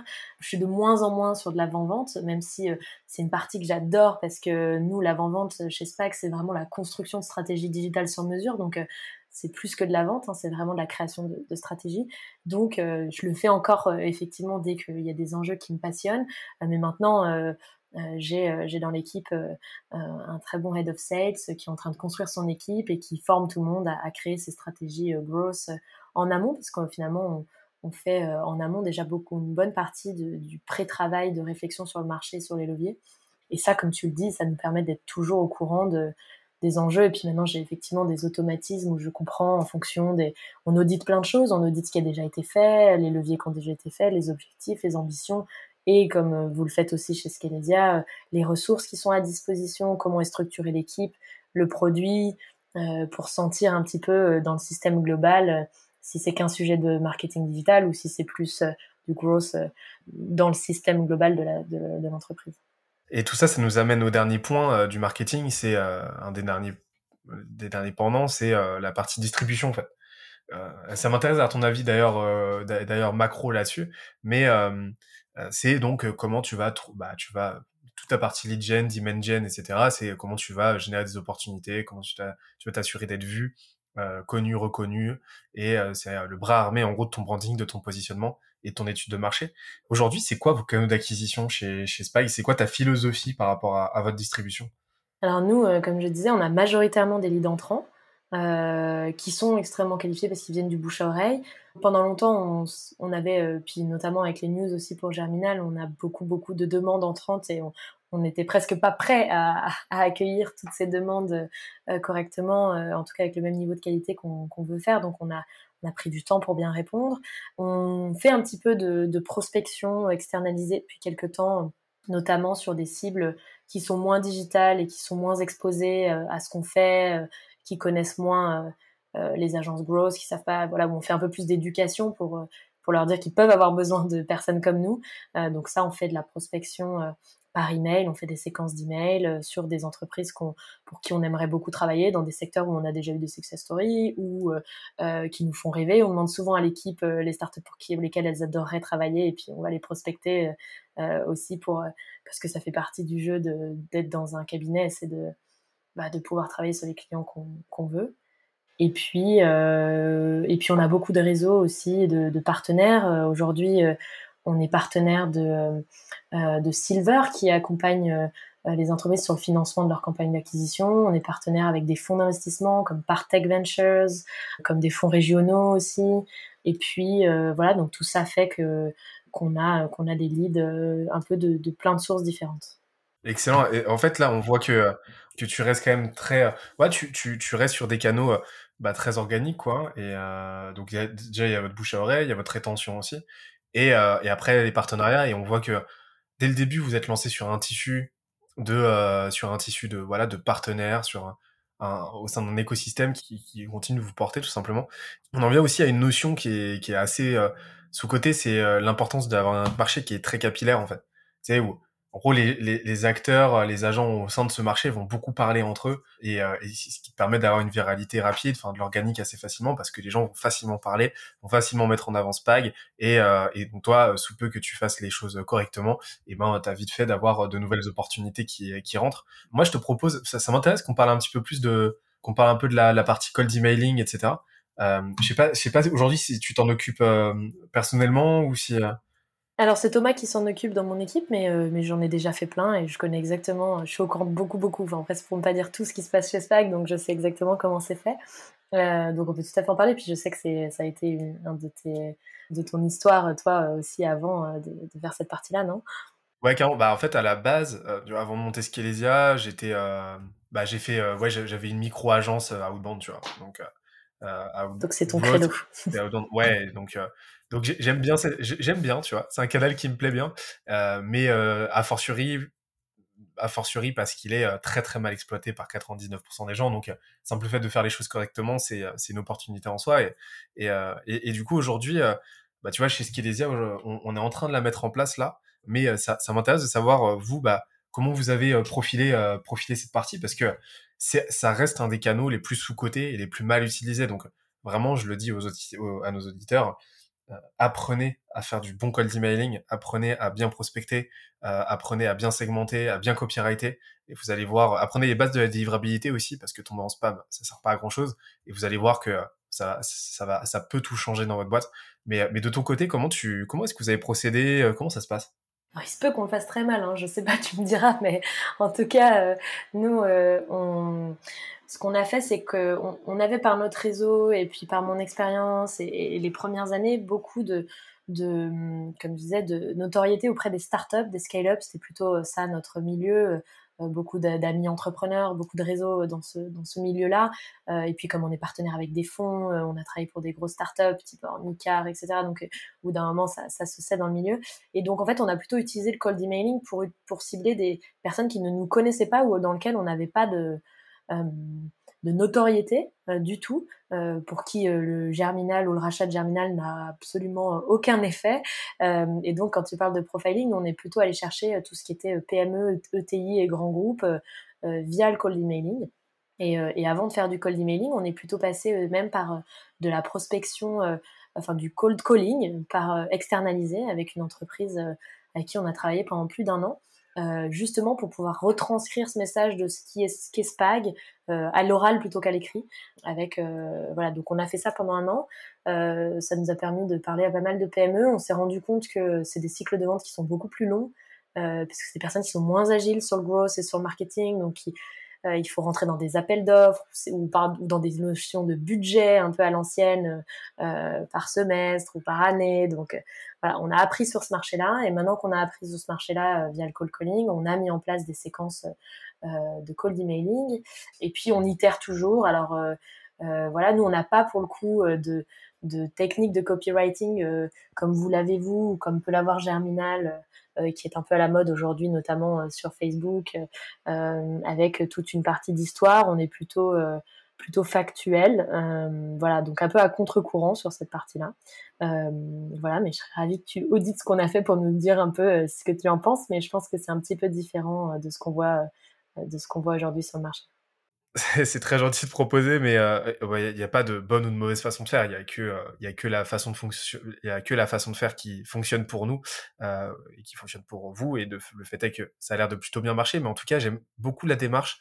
Je la trouve très pragmatique, très smart, de d'avoir commencé par euh, du call call, donc quelque chose qui ne scale pas, quelque chose qui s'automatise pas du tout en fait, euh, pour vraiment vous forcer à à euh, tester différentes propositions de valeur, identifier ce qui fonctionne de façon vraiment très frontale, et ensuite utiliser cette connaissance-là, ces learnings-là, pour euh, pour améliorer et euh, pour euh, pour faire levier en fait sur vos vos campagnes de cold email et, et, et rapidement trouver quelque chose qui fonctionne. Je trouve ça très pertinent.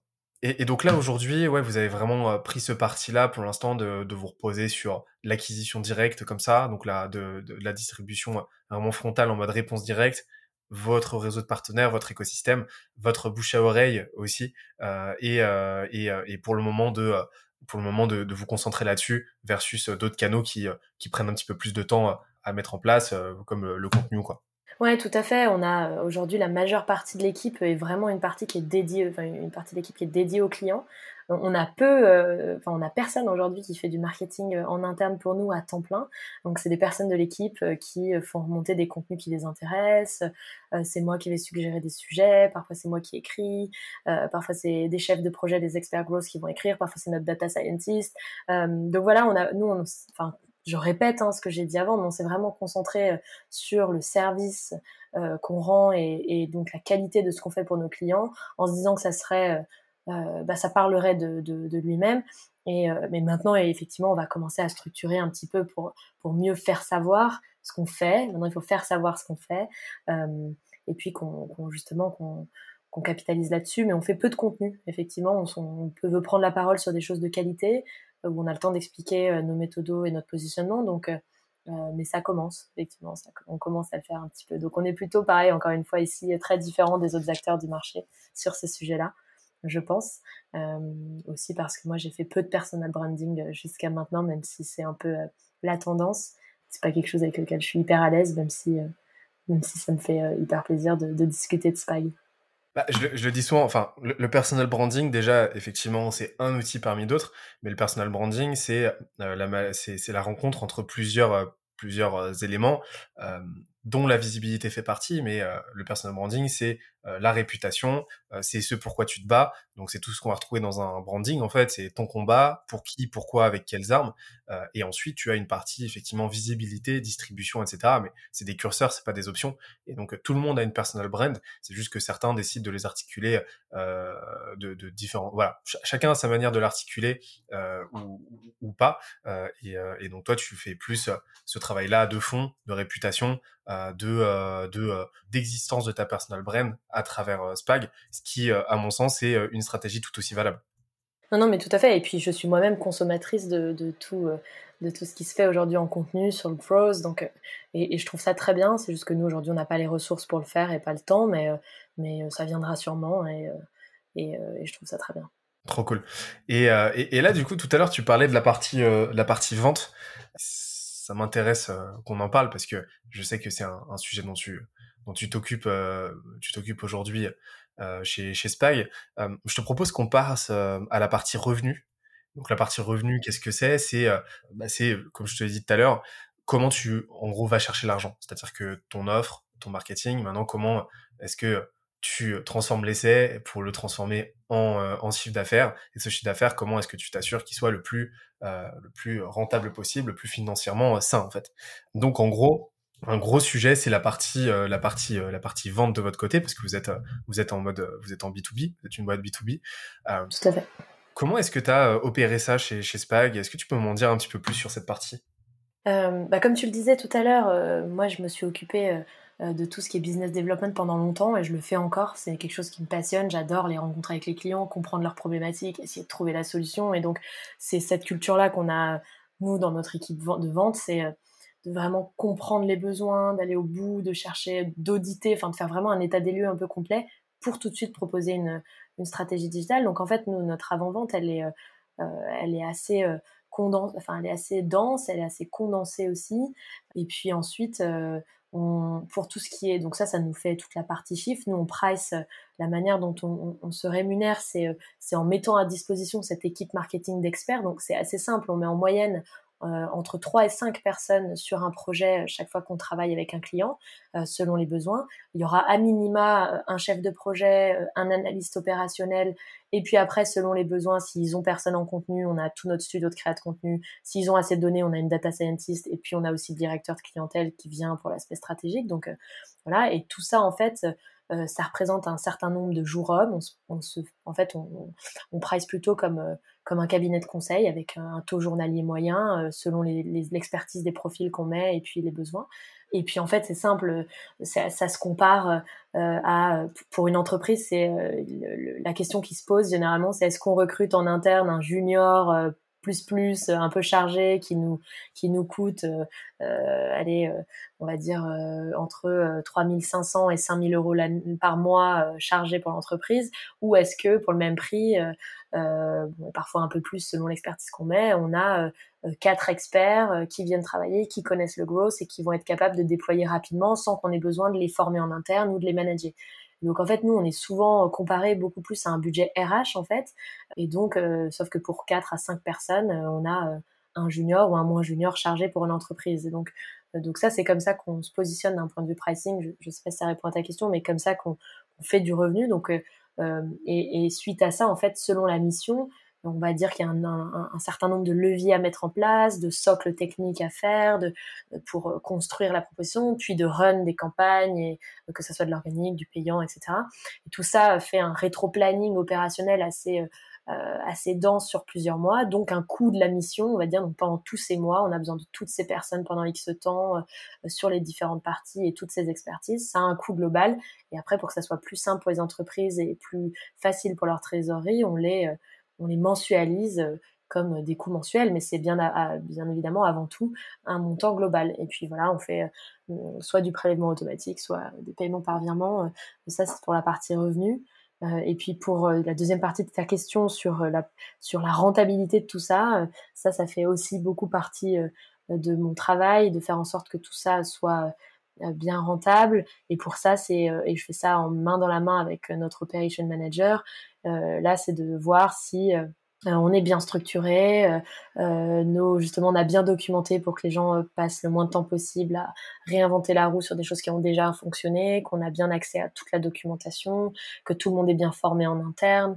voilà. Après moi je suis un peu une une, enfin je, suis ayatolesque sur l'organisation, j'aime beaucoup ça, donc j'aime bien que tout soit bien structuré et ça aide pour la partie rentabilité. mais bon, on a, voilà, c'est un peu le les, deux piliers sur lesquels on travaille euh, avec deux de mes équipes. Donc, il y a eu un gros travail sur, euh, sur l'offre de votre côté pour avoir quelque chose d'à la fois cohérent et en même temps rentable pour vous. C'est un vrai sujet hein, quand, on est, euh, quand on est en agence parce qu'on est sur du temps homme et donc il faut que ce temps homme il soit bien, il soit bien structuré pour s'assurer d'avoir des, s'assurer d'éviter d'avoir des débordements en fait, mm. des débordements horaires qui font plonger, plonger les marges. Ouais, comment tu as, as, procédé aujourd'hui pour, pour structurer ça et t'assurer bah déjà de, mettre la bonne personne sur le bon sujet et en plus de ça que euh, que euh, bah, qu'elle puisse travailler sereinement et, éviter que ça que ça déborde. Alors c'est pas toujours le cas, hein. on, est, on est encore en pleine construction de tout ça, parce que quand on est en forte croissance, ce qui est notre cas, la rentabilité c'est clé, mais souvent on cherche d'abord du chiffre d'affaires, donc c'est important aussi d'aller voir des missions qui sont rentables et être sûr que qu'on structure ça. Pendant longtemps, comme je disais, même encore aujourd'hui, notre client c'est c'est euh, il est au cœur de ce qu'on fait. Donc, euh, on va d'abord chercher à faire de la performance sur notre client et donc de faire tout ce qui est en notre pouvoir et tout ce qui est possible pour faire euh, du résultat. Et ensuite, euh, si, on, si on a été pas trop mauvais, on, au moment de la construction de la stratégie digitale, on, on, sait à peu près euh, le temps qu'on va passer dessus et ce qu'on est capable de, euh, de faire en un, en un, temps donné. Donc, c'est à nous d'être le plus précis possible sur ce devis. Et puis, en itérant maintenant, il y a des parfois où on leur dit, bah voilà, là, on a, on a dépassé le temps parce que on a fait plus de tests, mais on a eu cette tel apprentissage. Donc, on refacture à ce moment-là si, si c'est nécessaire. Ça arrive pas souvent, mais tout le travail, il est vraiment au moment du devis et au moment de la stratégie de, de bien calibrer euh, euh, en fonction de l'état des lieux qu'on a fait, des besoins et de ce qu'on est capable de faire en combien de temps. Euh, donc c'est un peu une, c'est un peu ça, c'est le, la parfaite harmonie entre ce qu'on a compris, ce qu'on va réellement faire, et puis après, on, maintenant, on éduque beaucoup aussi notre équipe opérationnelle sur voilà tout ce que vous devez faire en un temps donné, et puis maintenant, à vous de le faire le mieux possible. Donc, on responsabilise beaucoup les équipes là-dessus, sur ce point-là mais on a des enjeux de, continuer à être rentable en, faisant une forte croissance. Et puis après, c'est aussi plus on a des clients sur lesquels on intervient sur des missions globales, multi-leviers, qu'on connaît depuis longtemps, euh, plus, euh, c'est intéressant aussi d'un point de vue pricing, puisque c'est vraiment du growth au global et on touche à plein de choses. Euh, on fait peu de missions monoleviers chez nous, chez Spag aujourd'hui pour être sûr, enfin pour que tout le monde soit au même diapason, euh, monolevier, c'est-à-dire qu'en gros vous, vous, vous, ne vous concentrez jamais que sur un seul canal d'acquisition, c'est ça? Ouais, c'est ça. ça c'est très rare. Enfin, c'est très rare. Ok, donc, euh, donc en fait, ça, ça, ça, démontre en fait l'aspect crucial en fait d'être d'être bien structuré de votre côté, bien organisé, parce que sinon ça part vite en, en cacahuète. Quoi. Ouais, tout à fait. J'aurais d'autres questions à te poser sur, sur l'offre après. J'ai plein de choses à te demander, mais sur la partie du coup vente aujourd'hui, euh, comment est vous êtes structuré euh, Comment est-ce qu'aujourd'hui, euh, à titre perso, tu t'organises et, justement, vu que vous êtes en phase de, croissance, là, forcément, bah, il y a un enjeu d'accélération sur, sur la partie commerciale. c'est quoi ta philosophie par rapport à ça? Comment vous procédez? Alors plus qu'une philosophie, là, je vais te raconter un peu les process, mais on a notre équipe de vente, notre équipe commerciale qui va traiter les leads, comme je disais, faire toute la partie d'état des lieux, comprendre les besoins, voilà, qui aujourd'hui ont été formés et sont capables de, de, réfléchir à des stratégies pour ces personnes-là. Quand on est sur des, euh, des clients complexes, euh, avec euh, beaucoup d'équipes, beaucoup d'enjeux, voilà des choses un peu plus complexes, on fait intervenir des équipes opérationnelles déjà sur l'avant-vente pour justement réaliser des audits techniques plus poussés, euh, voilà, ça, ça, ça, en fait partie. Ou alors euh, créer des stratégies euh, ad hoc, notamment quand on a des experts métiers. Par exemple, on travaille beaucoup aussi dans l'automobile. Euh, alors l'automobile au sens large, hein, je parlais d'Ornicar tout à l'heure, mais on a aussi pas mal de clients. Enfin, on, et on, on, a un expert par exemple qui était chez Drive Me avant, donc qui connaît tous ces métiers-là. si on a une proposition d'avant-vente complexe sur un sujet, une expertise métier, on va faire intervenir nos experts qui aident à l'avant-vente pour faire la meilleure stratégie en fonction des connaissances qu'on a. Et puis ensuite, euh, on a euh, une passation de l'équipe avant-vente à l'équipe euh, opérationnelle. Et entre les deux, en fait, c'est donc moi qui interviens sur le staffing avec le, l'operation manager et les directeurs de clientèle. On va se réunir, on se réunit une à deux fois par semaine pour savoir, en fonction de ce qu'on a dans le pipe commercial et puis des besoins de nos clients actuels, qui est-ce qu'on met sur telle mission en fonction des expertises demandées, de la connaissance du secteur, et puis voilà, et donc comme ça on arrive à faire des mix entre un chef de projet expert, un analyste, un data scientist, la personne en créa qui a déjà fait des créas sur ces sujets-là, qui a une appétence pour le secteur. Moi, j'aime beaucoup aussi staffer les équipes en fonction de ce dont ils ont envie, ce qu'ils aiment, ce qui les motive, parce que ils sont meilleurs, ils sont plus engagés, et, et donc on est hyper proche des équipes. Euh, moi, je connais vraiment tout le monde très bien, donc euh, je suis capable de dire ah bah sur ce sujet-là, ça fera plaisir à telle personne de travailler dessus, et en plus elle sera elle sera bonne. Donc euh, on a cette connaissance affinité secteur, expertise levier historique chez Spag, historique avant Spag. Euh, on connaît les CV par cœur de toutes, nos personnes. Et puis, en fonction de ça, euh, ensuite, on fait cette passation, on désigne cette équipe, euh, on leur annonce, c'est souvent un moment de joie, il y a des mails, bravo, félicitations, tout le monde est hyper content d'avoir été staffé sur une mission, et ça, c'est vraiment une attitude qu'on adore. et ensuite, et ensuite, eux prennent le sujet, préparent toute la partie du kick-off, et là, rentrent vraiment dans l'étude du marché, des personas, de la cible, des concurrents, pour le kick-off et puis après le kick-off technique. Voilà, je sais pas si ça répond euh, à, ta, question. Ah, si, si, carrément. Hein, c'est, euh, on voit que c'est bien cadré et c'est, dire si c'est essentiel. J'imagine que toutes les questions, euh, que toutes les questions d'ordre vraiment pratico-pratique, tu as répondu, as répondu en amont, en amont pendant les, pendant les échanges avec tes prospects en avant-vente, en fait. Oui, tout à fait. Ah, avant-vente, c'est un petit peu le terme, le, le, terme désuet pour dire pour dire les appels de closing, mais euh, c'est pour que tout le monde situe bien euh, dans quelle temporalité on se situe. Mais, euh, mais du coup, comment ça s'organise Parce que, que du coup, vu, que tu t'en occupes aujourd'hui de cette partie-là et que tu n'as pas que ça à faire, vu que tu es CEO, tu as plein d'autres sujets à gérer, j'imagine qu'il faut que tu sois quand même bien organisé, que ce soit quand même un une utilisation rentable de ton temps. comment tu t'assures que le temps que tu passes avec tes prospects soit le plus euh, bah, le plus pertinent possible et, euh, le plus euh, ouais le plus prolifique. Quand tu es, es en call avec eux, est-ce que tu as une façon spécifique de structurer tes appels? Comment tu procèdes? Ouais, alors je reviens effectivement juste sur le mot d'avant-vente, comme tu disais, qui est, un peu désuet. nous, l'avant-vente, pour nous, c'est tout ce qui est une grosse partie stratégique, en fait, pour, par opposition avec le moment où on commence à opérer. euh, opérationnellement parlant, où on continue à faire de la stratégie, mais où en fait on déclenche euh, l'opérationnel.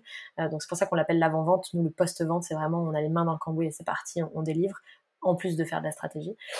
et comment je m'organise moi? Alors, euh, les, calls aujourd'hui de euh, pour identifier les besoins, les appels avec nos prospects. Aujourd'hui, c'est l'équipe commerciale qui les font et qui font appel à moi quand ils pensent que mon expertise en growth a un intérêt euh, sur un, sujet euh, plutôt complexe. Dans tous les cas, je, je vois tout ce qui se passe en termes de business développement, donc je sais tous les prospects auxquels on parle, quels sont les besoins, quelles sont les problématiques, et en fonction de ça, il n'y a pas que moi du coup qui intervient sur cette partie-là. Je fais intervenir parfois les directeurs de clientèle, des experts growth que je pense être pertinents sur le sujet. Donc on est tout le monde dans l'équipe est hyper mobilisé sur sur ces avant vente là parce qu'ils aiment bien. En plus, on trouve que c'est hyper voilà, c'est vraiment de la réflexion stratégique, donc c'est c'est hyper valorisant.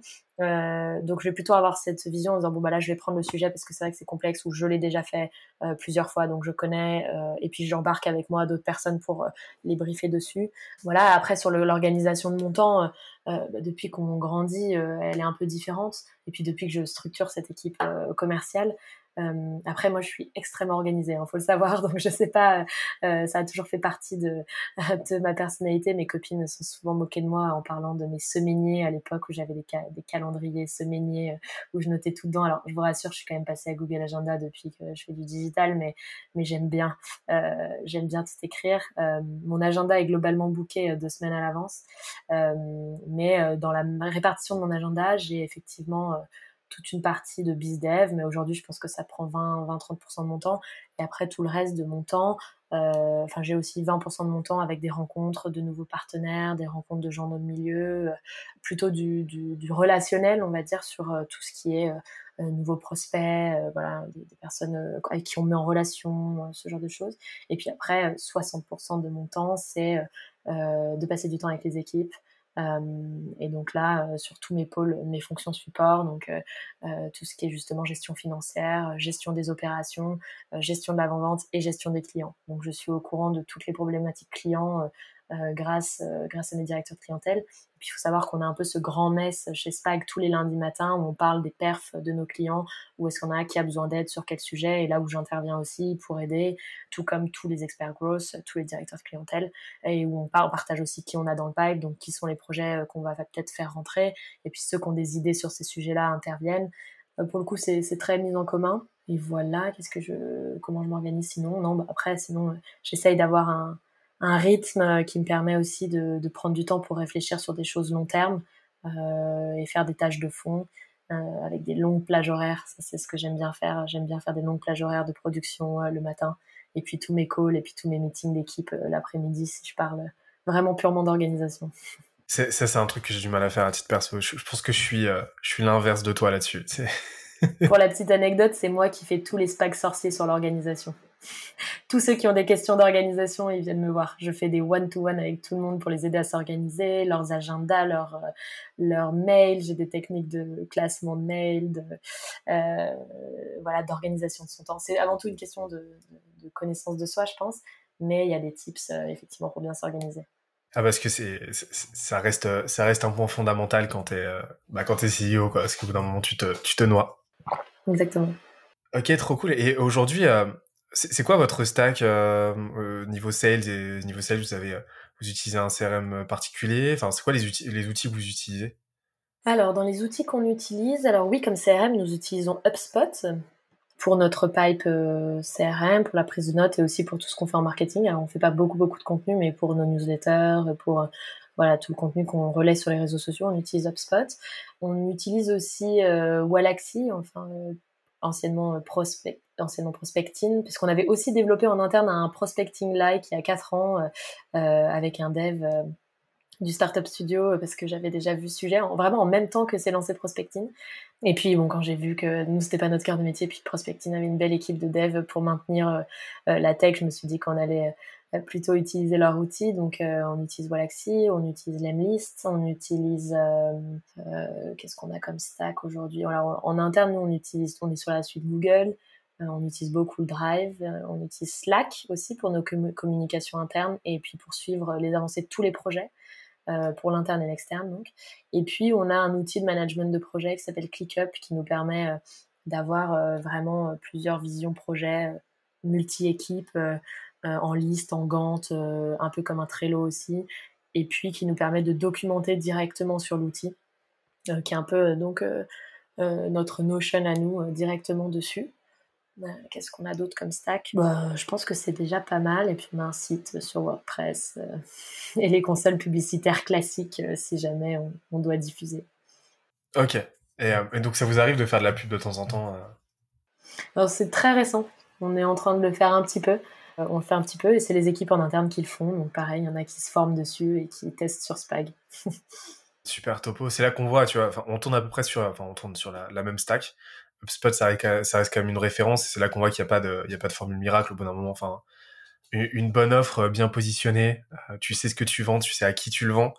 Il n'y a, a, pas besoin, il y a pas besoin de, partir dans tous les sens et, et d'être et, et, de bourriner plus que ça sur une stratégie commerciale aux oignons avec euh, avec un script dans tous les sens où tu sais exactement ce que tu vas répondre à la virgule près.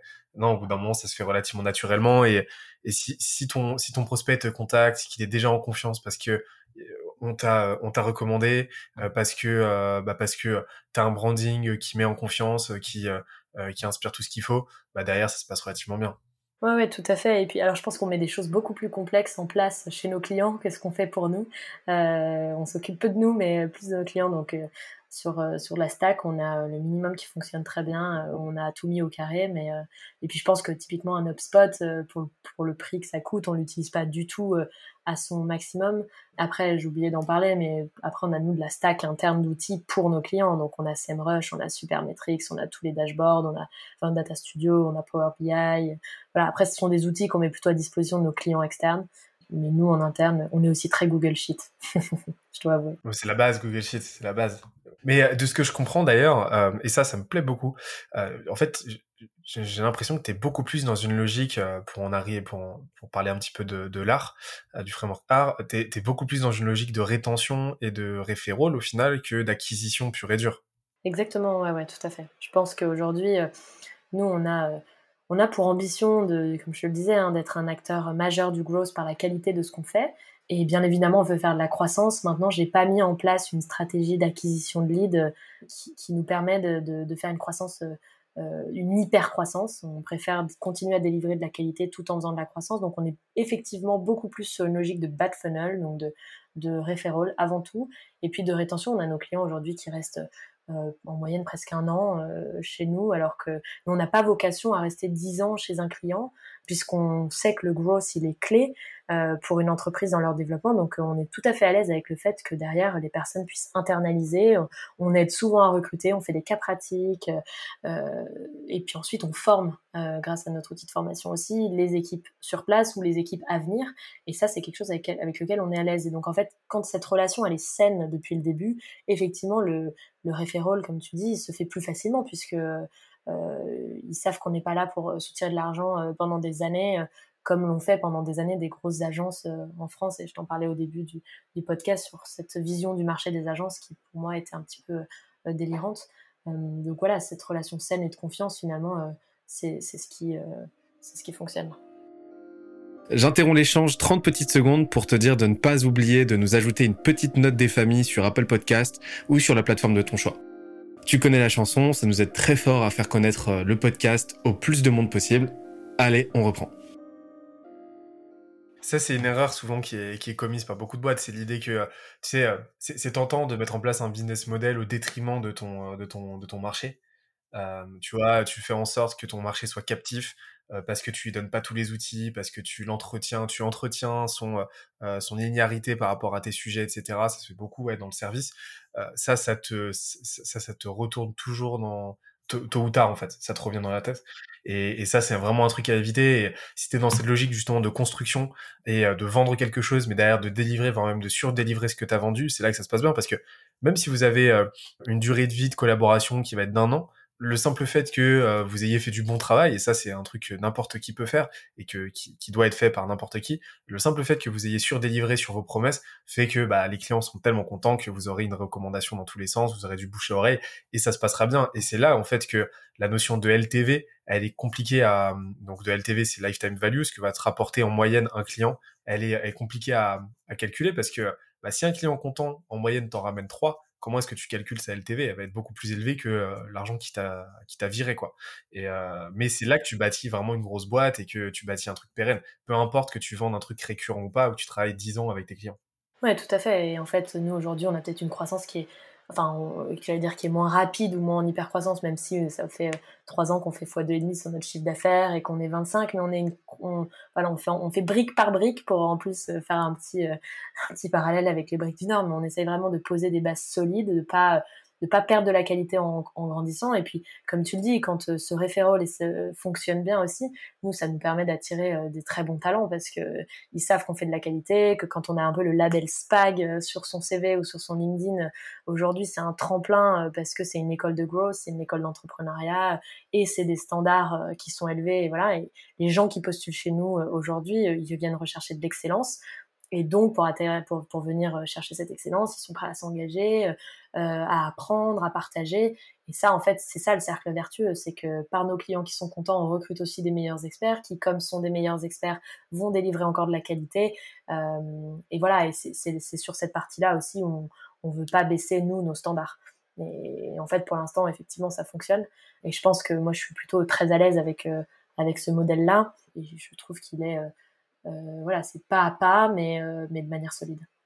J'aime beaucoup cette philosophie et euh, on, a la même. Et surtout quand tu es en, en, bootstrap, c'est-à-dire quand tu es autofinancé, t'as pas, t'as pas l'argent des investisseurs qui t'aident à, à lisser tes process, qui t'aident à payer ta dette en continu pour éviter de freiner ta croissance. non, tu es obligé de te gérer, de, de, gérer, de gérer avec tes propres moyens. Donc y aller de façon, de façon un peu plus linéaire, un petit peu plus tranquille, mais, mais s'assurer, comme tu l'as dit, d'avoir des bases solides, c'est ça qui fait la différence sur la durée. Et encore une fois, on est dans un marathon, pas dans un sprint. Donc faut, arrêter de vouloir à tout prix faire du x5 euh, tous les ans. Ça marche peut-être un an, deux ans, mais la troisième, euh, la troisième année en général, euh, faute d'un scale sain, en fait, tu te, tu t'effondres quoi. C'est ce qu'on voit, c'est ce qu'on voit dans beaucoup de cas, et, tu, et tu l'évites en fait, tout en t'assurant justement d'avoir, ce que j'ai compris, cette vraiment cette étoile du berger de, on veut avoir une bonne rétention quoi. Rétention, on va avoir un bon référol et c'est ce qui t'assure en fait de, de, faire de la qualité derrière et c'est le nerf de la guerre. Tout à fait. Et puis même quand on fait, la, comme je disais, entre 2,5 et 3, et 3 enfin, fois 3 en croissance tous les ans, c'est aussi difficile à absorber. C'est quand même beaucoup. Euh, les équipes grandissent vite. En deux ans et demi, on est passé de, de 4 à 25. Euh, donc mine de rien, euh, effectivement, moi j'admire les gens qui sont capables de faire x5 en service, hein, parce que le service, pour maintenir la qualité de service, c'est bah, faut, faut, vraiment, euh, faut vraiment avoir ce cercle vertueux d'excellence en interne, euh, de retour client positif. Euh, et donc, tout, tout est dans la, la, la stratégie et l'exécution qu'on met en place. Donc, en fait, nous, on, on, met beaucoup d'efforts sur exécuter nos stratégies growth de manière rigoureuse, millimétrée, rapide et agile. Donc, ça, c'est toute une culture en interne. Bah D'ailleurs, passons à la partie growth, si ça te dit. Ouais, très bien. c'est. Bah alors pour le coup, euh, on va parler de, euh, du boss d'une manière un petit peu plus générale parce que euh, de votre côté, ce que je comprends, vous n'avez pas nécessairement de, de strategic growth à proprement parler. C'est-à-dire qu'en fait, vous êtes plus dans une logique de ce qu'on appelle product-led growth chez, chez Spag. En fait, vous laissez le, le produit devenir votre meilleur commercial et votre meilleur canal d'acquisition et distribution. Vous allez accélérer ça avec du cold email, etc. Mais la moelle épinière de votre croissance aujourd'hui va rester la qualité de votre service et de, de votre offre. Euh, c'est quoi votre euh, c'est quoi votre philosophie growth, celle que vous allez déployer, que vous allez vendre euh, à vos clients? J'ai cru comprendre que tu te basais beaucoup sur sur l'art, donc t'es pas que dans une logique d'acquisition, tu es aussi dans une logique d'activation, de rétention, de recommandation. comment comment comment vous procédez sur sur ce point-là Ouais, tout à fait, tu l'as dit, euh, nous on a une méthode euh, SPAG qui est propre à nous, qui est propre à mon expérience en startup B2B, en startup B2C, au, au success story qu'on a mis en place, et elle est très très liée, et comme vous euh, chez Scalese, à cette vision très holistique du growth. dans notre état d'élu, on fait, on, fait toujours l'état de l'art de ce qui s'est passé d'un point de vue produit, d'un point de vue ressources, etc. Mais si on, si on se focalise sur vraiment la partie marketing digital, on est full funnel, effectivement. On pilote beaucoup à la LTV, euh, nous, euh, sur le, c'est-à-dire sur du long terme, euh, au coût d'acquisition. Et puis, on fait donc de l'organique et du payant au niveau de la notoriété, au niveau de l'activation, au niveau de la conversion, de la rétention, de la feed. On fait beaucoup de feed aussi.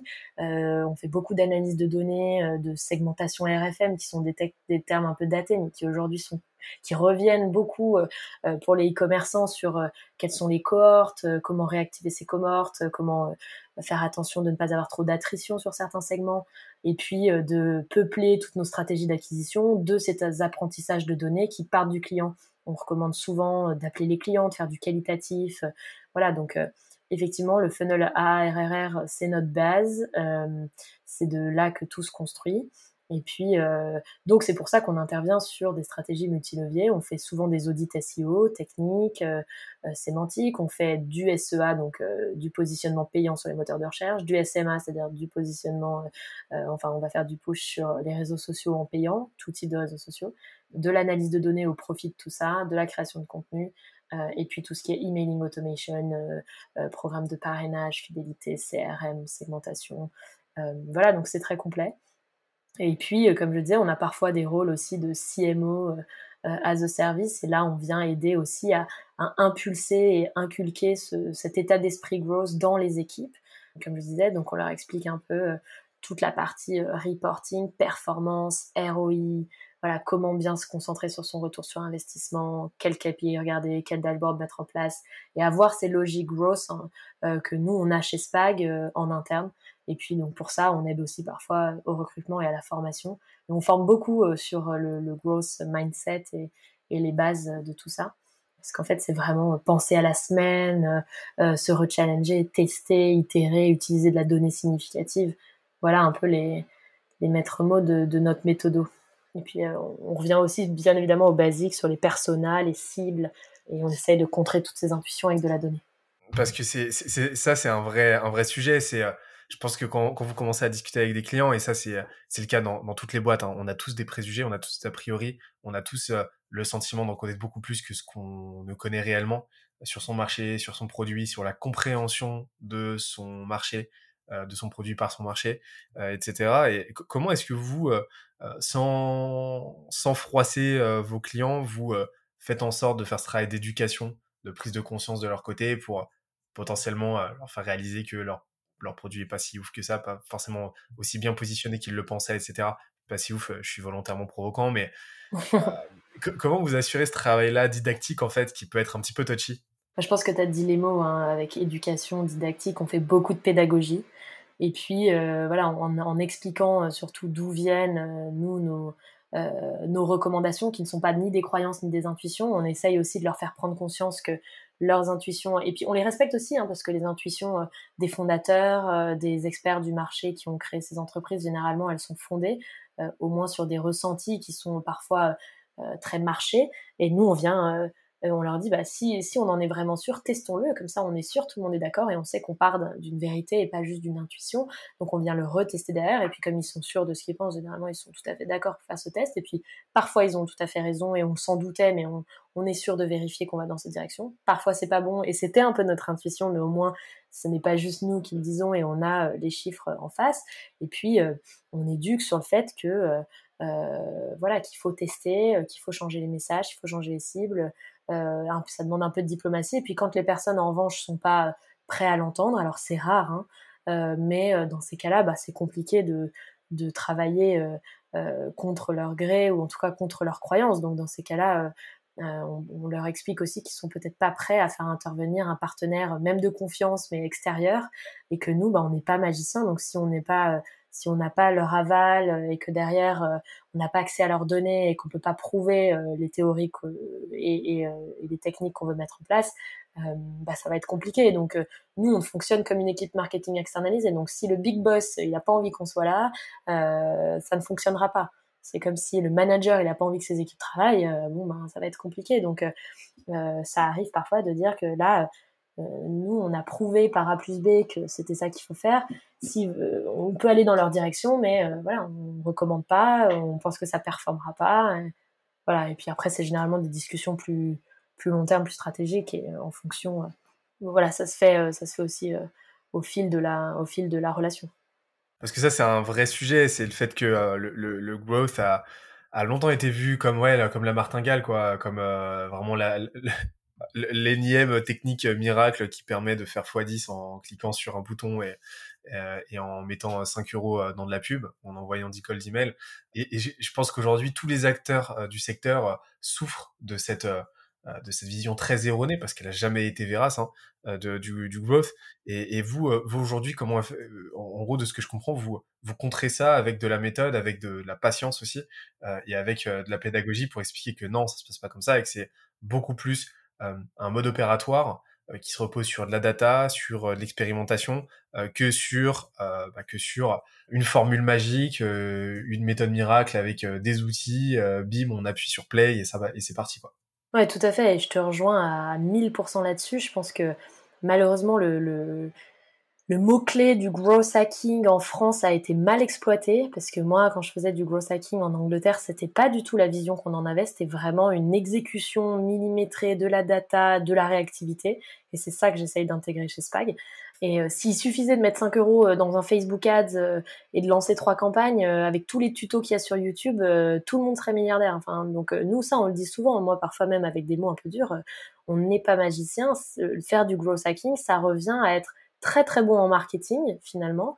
Donc, et pour être très bon en marketing, il faut bien comprendre les besoins de ses clients, savoir qui, sont ses meilleurs clients. Donc ça revient à de l'analyse de données et de l'analyse du marché et de ses clients et ça revient à une très très bonne exécution. Alors ça, ça nécessite de la technique et c'est là où on est là pour ça. On maîtrise les consoles publicitaires qui sont pas toujours très euh, très friendly dans leur utilisation. Euh, on euh, maîtrise les nouvelles techno, voilà les algorithmes qui changent. On est au fait du marché.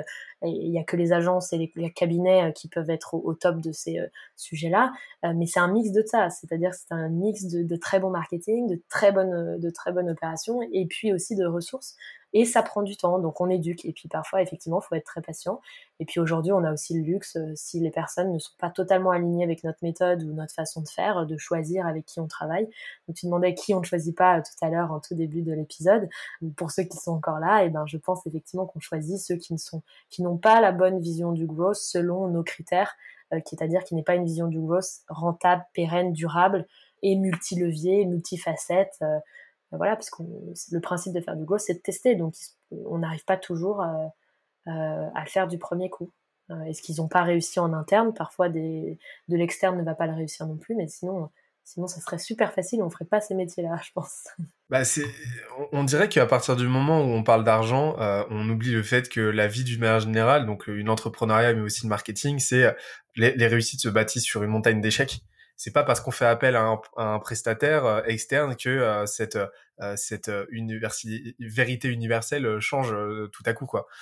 donc forcément il va y avoir des loupés, mais c'est à partir de ces loupés là qu'on sait ce qui marche pas et que derrière on peut d'autant plus facilement identifier ce qui fonctionne pour ensuite accélérer dessus et, et, aller d'autant plus dans cette direction. Mais et ça c'est un truc que je comprends pas, tu vois. Enfin j'ai toujours pas compris pourquoi en France. Je pense que c'est parce qu'on a cette approche vraiment, tu sais, cette cette culture très ingénieriale en France, tu vois, de la data, où euh, on, veut tout diriger avec des, euh, des, des, Excel et pas des Google Sheets. C'est problématique ça d'ailleurs. Mais euh, tu vois, c'est, on a vraiment cette vision en France très acquisition du growth, très héroïste aussi. Où en gros, euh, j'ai cliqué, j'ai cliqué sur, j'ai lancé ma campagne Facebook Ads, j'ai lancé ma campagne de calls email il y a deux jours. où est mon argent quoi et, et, en fait, on, passe à côté de la réalité bah, du marketing et de la réalité bah, de la façon dont les gens consomme et achète aujourd'hui, c'est-à-dire que ça se fait dans la durée, quoi. Et, euh, et donc ça prend du temps. Et, et, aucune stratégie marketing, aucune stratégie euh, de croissance, aucune boîte ne s'est bâtie en un an, deux ans, trois ans. Ça prend des plombes. Et, euh, et en plus, on, on, on, passe à côté de la, la, la, la conception, euh, la définition originale du growth, qui était beaucoup plus axé produit en fait, qui est beaucoup plus axé euh, sur l'offre, sur comment ton offre va apporter satisfaction à ton euh, ton, ton, ton client, comment est-ce que ton client va rapidement comprendre la valeur qu'il lui a apportée et, et à quel point à quel point son problème a trouvé une solution et à quel et comment est-ce que tu vas faire en sorte qu'il en parle le plus possible autour de lui pour créer justement cette boucle vertueuse. Et ça en France, on a tendance à vraiment vraiment systématiquement passer à côté quoi. Ouais, moi je pense que, enfin, je, suis tout à fait d'accord avec toi et je pense qu'il y a deux enjeux, enfin deux sujets pour moi sur, euh, sur ce point-là, c'est que souvent euh, c'est lié au fondateur aussi ou à la fondatrice. Euh, c'est l'implication que le fondateur ou la fondatrice va vouloir mettre dans le growth est clé. Euh, et c'est pas que moi qui le dis. Hein, euh, je pense que tu connais euh, euh André Sanorovitch et, et, notamment leur newsletter, enfin Andrew Chen qui écrit pour eux de nombreux sujets sur le growth et qui expliquait aussi qu'à chaque stade de croissance d'une entreprise, on avait besoin de profils growth différents, mais que concrètement jusqu'à une phase de scale intense, le fondateur doit être impliqué dans le growth de manière hyper importante. Et souvent, on a l'impression que euh, et, et, nous, ça, on essaie d'éduquer aussi que certains euh, fondateurs veulent se externaliser cette partie-là pour pouvoir se concentrer sur autre chose, alors que c'est le cœur de leur business. Et, donc ça fait aussi que que ça peut pas fonctionner. Il faut que le, fondateur ou la fondatrice soit passionné par euh, comment faire de la croissance pérenne et rentable en, en, en externalisant pas juste euh, la mise en place d'une campagne, parce que c'est pas et qu'il soit vraiment passionné par euh, par les données qu'on récupère, ce que ça va lui apprendre sur ses clients, et donc comment il va pouvoir modifier son offre après ça, améliorer ses produits, et tu reparlais du produit, donc, et de revenir au produit ou au service trop souvent ils s'en éloignent. Euh, et puis le deuxième point, je pense, qui fait tout ça, c'est que les gens euh, euh, malheureusement traitent le growth trop souvent dans l'urgence et donc souvent en fait trop tard parce qu'en fait ils se rendent compte que ah dans un mois il y a une campagne, enfin je sais pas, il y a euh, Black Friday, Noël, euh, la fête des mères ou le top de ma saisonnalité ou voilà, euh, euh, mince, j'ai pas les compétences en interne. Donc c'est peut-être une question d'organisation si on revient à ce qu'on disait tout à l'heure ou d'anticipation. un mois avant, et de connaissances. Et de connaissances. Et voilà, un mois, un mois avant, ils se disent qu'ils veulent trouver une agence, un partenaire, un freelance, un cabinet peu importe. Sauf qu'en fait, aujourd'hui, les gens ne comprennent pas qu'il faut trois mois aujourd'hui pour trouver un partenaire efficace. Et je tiens à, vraiment à éduquer le marché là-dessus. Si vous voulez parler à plusieurs personnes sur le marché, il vous faut bien un mois et demi pour que les agences, les, partenaires les cabinets fassent leur, leur, audit de l'existant, une recommandation de stratégie digitale, une proposition commerciale et réfléchissent à l'équipe qu'ils vont mettre en place, que vous vous les compariez et puis que vous choisissiez. Donc ça, ça prend au moins un mois et demi. Et puis, pour que le travail soit bien fait, il faut au moins qu'il y ait un mois, un mois et demi avant le déploiement des premières campagnes, des premières actions, euh, que ça soit de l'emailing, euh, du paid, euh, du SEO, etc. Donc tout ça prend trois mois. Et malheureusement, trop souvent, le growth, en tout cas on le voit nous chez nos clients, c'est dans l'urgence. Et en fait, dans l'urgence, c'est déjà pas le bon état d'esprit. C'est censé être exponentiel et rapide, mais ça ne doit pas être fait dans l'urgence. Ça doit être quelque chose qui est fait, qui est intégré dans un plan de développement long terme porté par le fondateur parce que ça va impacter très fortement le produit ou le service. Mais euh, ça, tu vois, je pense qu'on on arrive au cœur, en, mesure qu'on en discute, de, de l'erreur qui a été faite dans le growth, alors qui incombe à personne, mais tu vois, de la méconception qu'on a dans le growth, euh, du, du growth, pas dans le growth, c'est que, euh, en fait, le growth, ça, s'est perçu, ça a été vendu pendant longtemps comme, euh, euh, tu sais, un painkiller. C'est comme un aspirine, t'as un problème, bim, un petit coup de growth et ça repart. Euh, mais c'est absolument pas, c'est absolument pas le cas, quoi. Le business du growth, c'est beaucoup plus un business, une pratique qui va être vitamine que tu vas, que tu vas apposer en adjonction à un business qui fonctionne déjà, qui est déjà sain, avec un, voilà, un bon positionnement, avec un produit qui se vend, etc et tu vas utiliser cette surcouche de méthodologie, de d'automatisation, de, euh, digital, euh, de, euh, de cartésianisme aussi pour bah pour faire en sorte de, de faire gonfler des métriques et de, de, de, faire grimper des courbes, mais qui sont déjà à la hausse quoi. Et ça, c'est un truc qu'on a beaucoup trop tendance à oublier. Et on a cette vision un petit peu du growth comme étant le truc qui va pouvoir, qui va te permettre de faire exploser, exploser tes scores ex nihilo à partir, à partir de, courbes qui le méritent absolument pas. Et ça, c'est problématique. Ouais, tout à fait. Et nous, c'est pour ça que, alors, on essaye de rester euh, proche de la réalité du marché. il y en a qui parfois ont besoin de, d'opérations commando, j'en parlais tout à l'heure, parce que ben il y a effectivement bientôt plus de cash, euh, des problématiques donc de levée de fonds à, voilà à réaliser bientôt, de l'attraction à démontrer. Donc on sait que euh, avec nos techniques, on est aussi capable de montrer des résultats rapidement, mais on essaye aussi d'éduquer. Et c'est pour ça que maintenant, on ne fait plus, on ne prend que des contrats à quatre mois minimum, parce que euh, on sait qu'on est capable de nous montrer des premiers résultats au bout de deux, trois mois, euh, et que ça laisse le temps aussi aux personnes de comprendre tout le système et toute la méthode qu'on met en place, et qu'on ne fera pas moins. En tout cas, c'est pas les conditions dans lesquelles on veut euh, travailler sur le growth et donc délivrer du service de qualité euh, qui aujourd'hui fait notre réputation, parce qu'on sait que ça prend du temps. Donc euh, voilà, on essaye un maximum avec notre équipe d'avant-vente de répondre rapidement dans les contraintes d'avant-vente parce que bien évidemment les startups, les scale-up, les PME, les voilà n'ont pas pris ces trois mois de marge avant de, de, vouloir lancer leur campagne. Donc on essaye nous de réduire ce temps d'avant-vente pour être le plus efficace possible, mais on ne réduira pas en tout cas nous le travail stratégique de réflexion, de setup, de mise en place des campagnes qui nous permettra de, de, lancer toutes nos, nos, stratégies growth dans de bonnes conditions pour avoir des résultats. Et, euh, et ça, c'est aussi euh, quelque chose sur lequel on a travaillé euh, euh, et qui aujourd'hui fait vraiment partie de, de notre vision et de la manière dont on veut euh, faire du growth. Mais je ne peux être que d'accord avec, avec toi, Benoît, sur ce sujet-là. Bah excellent. Et ce que j'adore, c'est que là, là, tout ce que tu nous dis depuis tout à l'heure, c'est applicable à n'importe quelle boîte. C'est-à-dire que demain, une boîte veut se mettre à faire du growth. c'est fondamental qu'elle s'assure de bien cocher toutes ces cases-là, quoi. Parce que sinon, elle va juste perdre son temps. le growth, c'est une méthode d'accélération plus qu'autre chose. Ouais, et puis c'est important aussi de, d'éduquer les fondateurs là-dessus, de quand ils recrutent en interne une équipe grosse euh, euh, ou même un cabinet de conseil ou une agence, ils n'auront pas de résultats dans les deux premiers mois. Alors certes, sauf si on se focalise que sur du court terme, ce qu'on est capable de faire. Sauf que le growth, c'est aussi un mix entre du court terme pour montrer qu'on, qu'on a, euh, comme ils disent en Angleterre, pris les low hanging fruits, donc les, fruits qui étaient bas, faciles à, récupérer, là où on a, on a vu des opportunités faciles. Et ça, il faut le faire, bien évidemment. Ça fait partie de cet esprit euh, entrepreneurial et growth.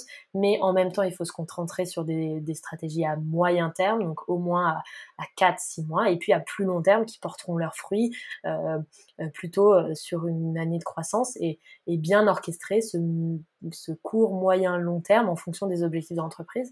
Mais euh, enfin, encore une fois, ça serait trop facile s'il suffisait d'appuyer sur deux boutons et de faire deux belles créas. Et dans ce cas-là, euh, on n'existerait pas.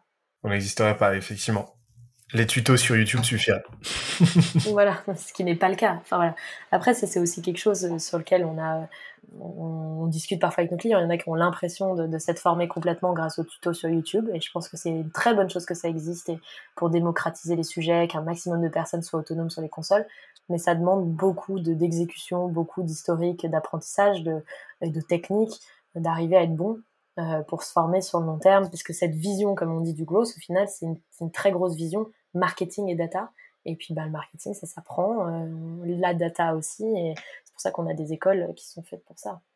Tout à l'heure, tu me parlais de, de votre protocole pour euh, identifier rapidement dans quoi vous mettez les pieds, etc., et, et comprendre dans toute sa complexité euh, la réalité du business de, de vos clients. Euh, tu m'as parlé de la partie data. Euh, donc, euh, donc voilà, vous allez voir, j'imagine, leur Google Analytics, vous allez voir leur segment c'est applicable, en vous, vous reprenez toute leur stack data et puis vous compilez tout ça. Euh, Qu'est-ce que tu recherches là-dedans? Et, et, deuxième point que j'avais, c'est est-ce que tu, est-ce que vous avez une méthodologie un petit peu plus euh, euh micro, genre euh, recherche utilisateur, etc. Euh, ou est-ce que vous vous en tenez à l'approche macro?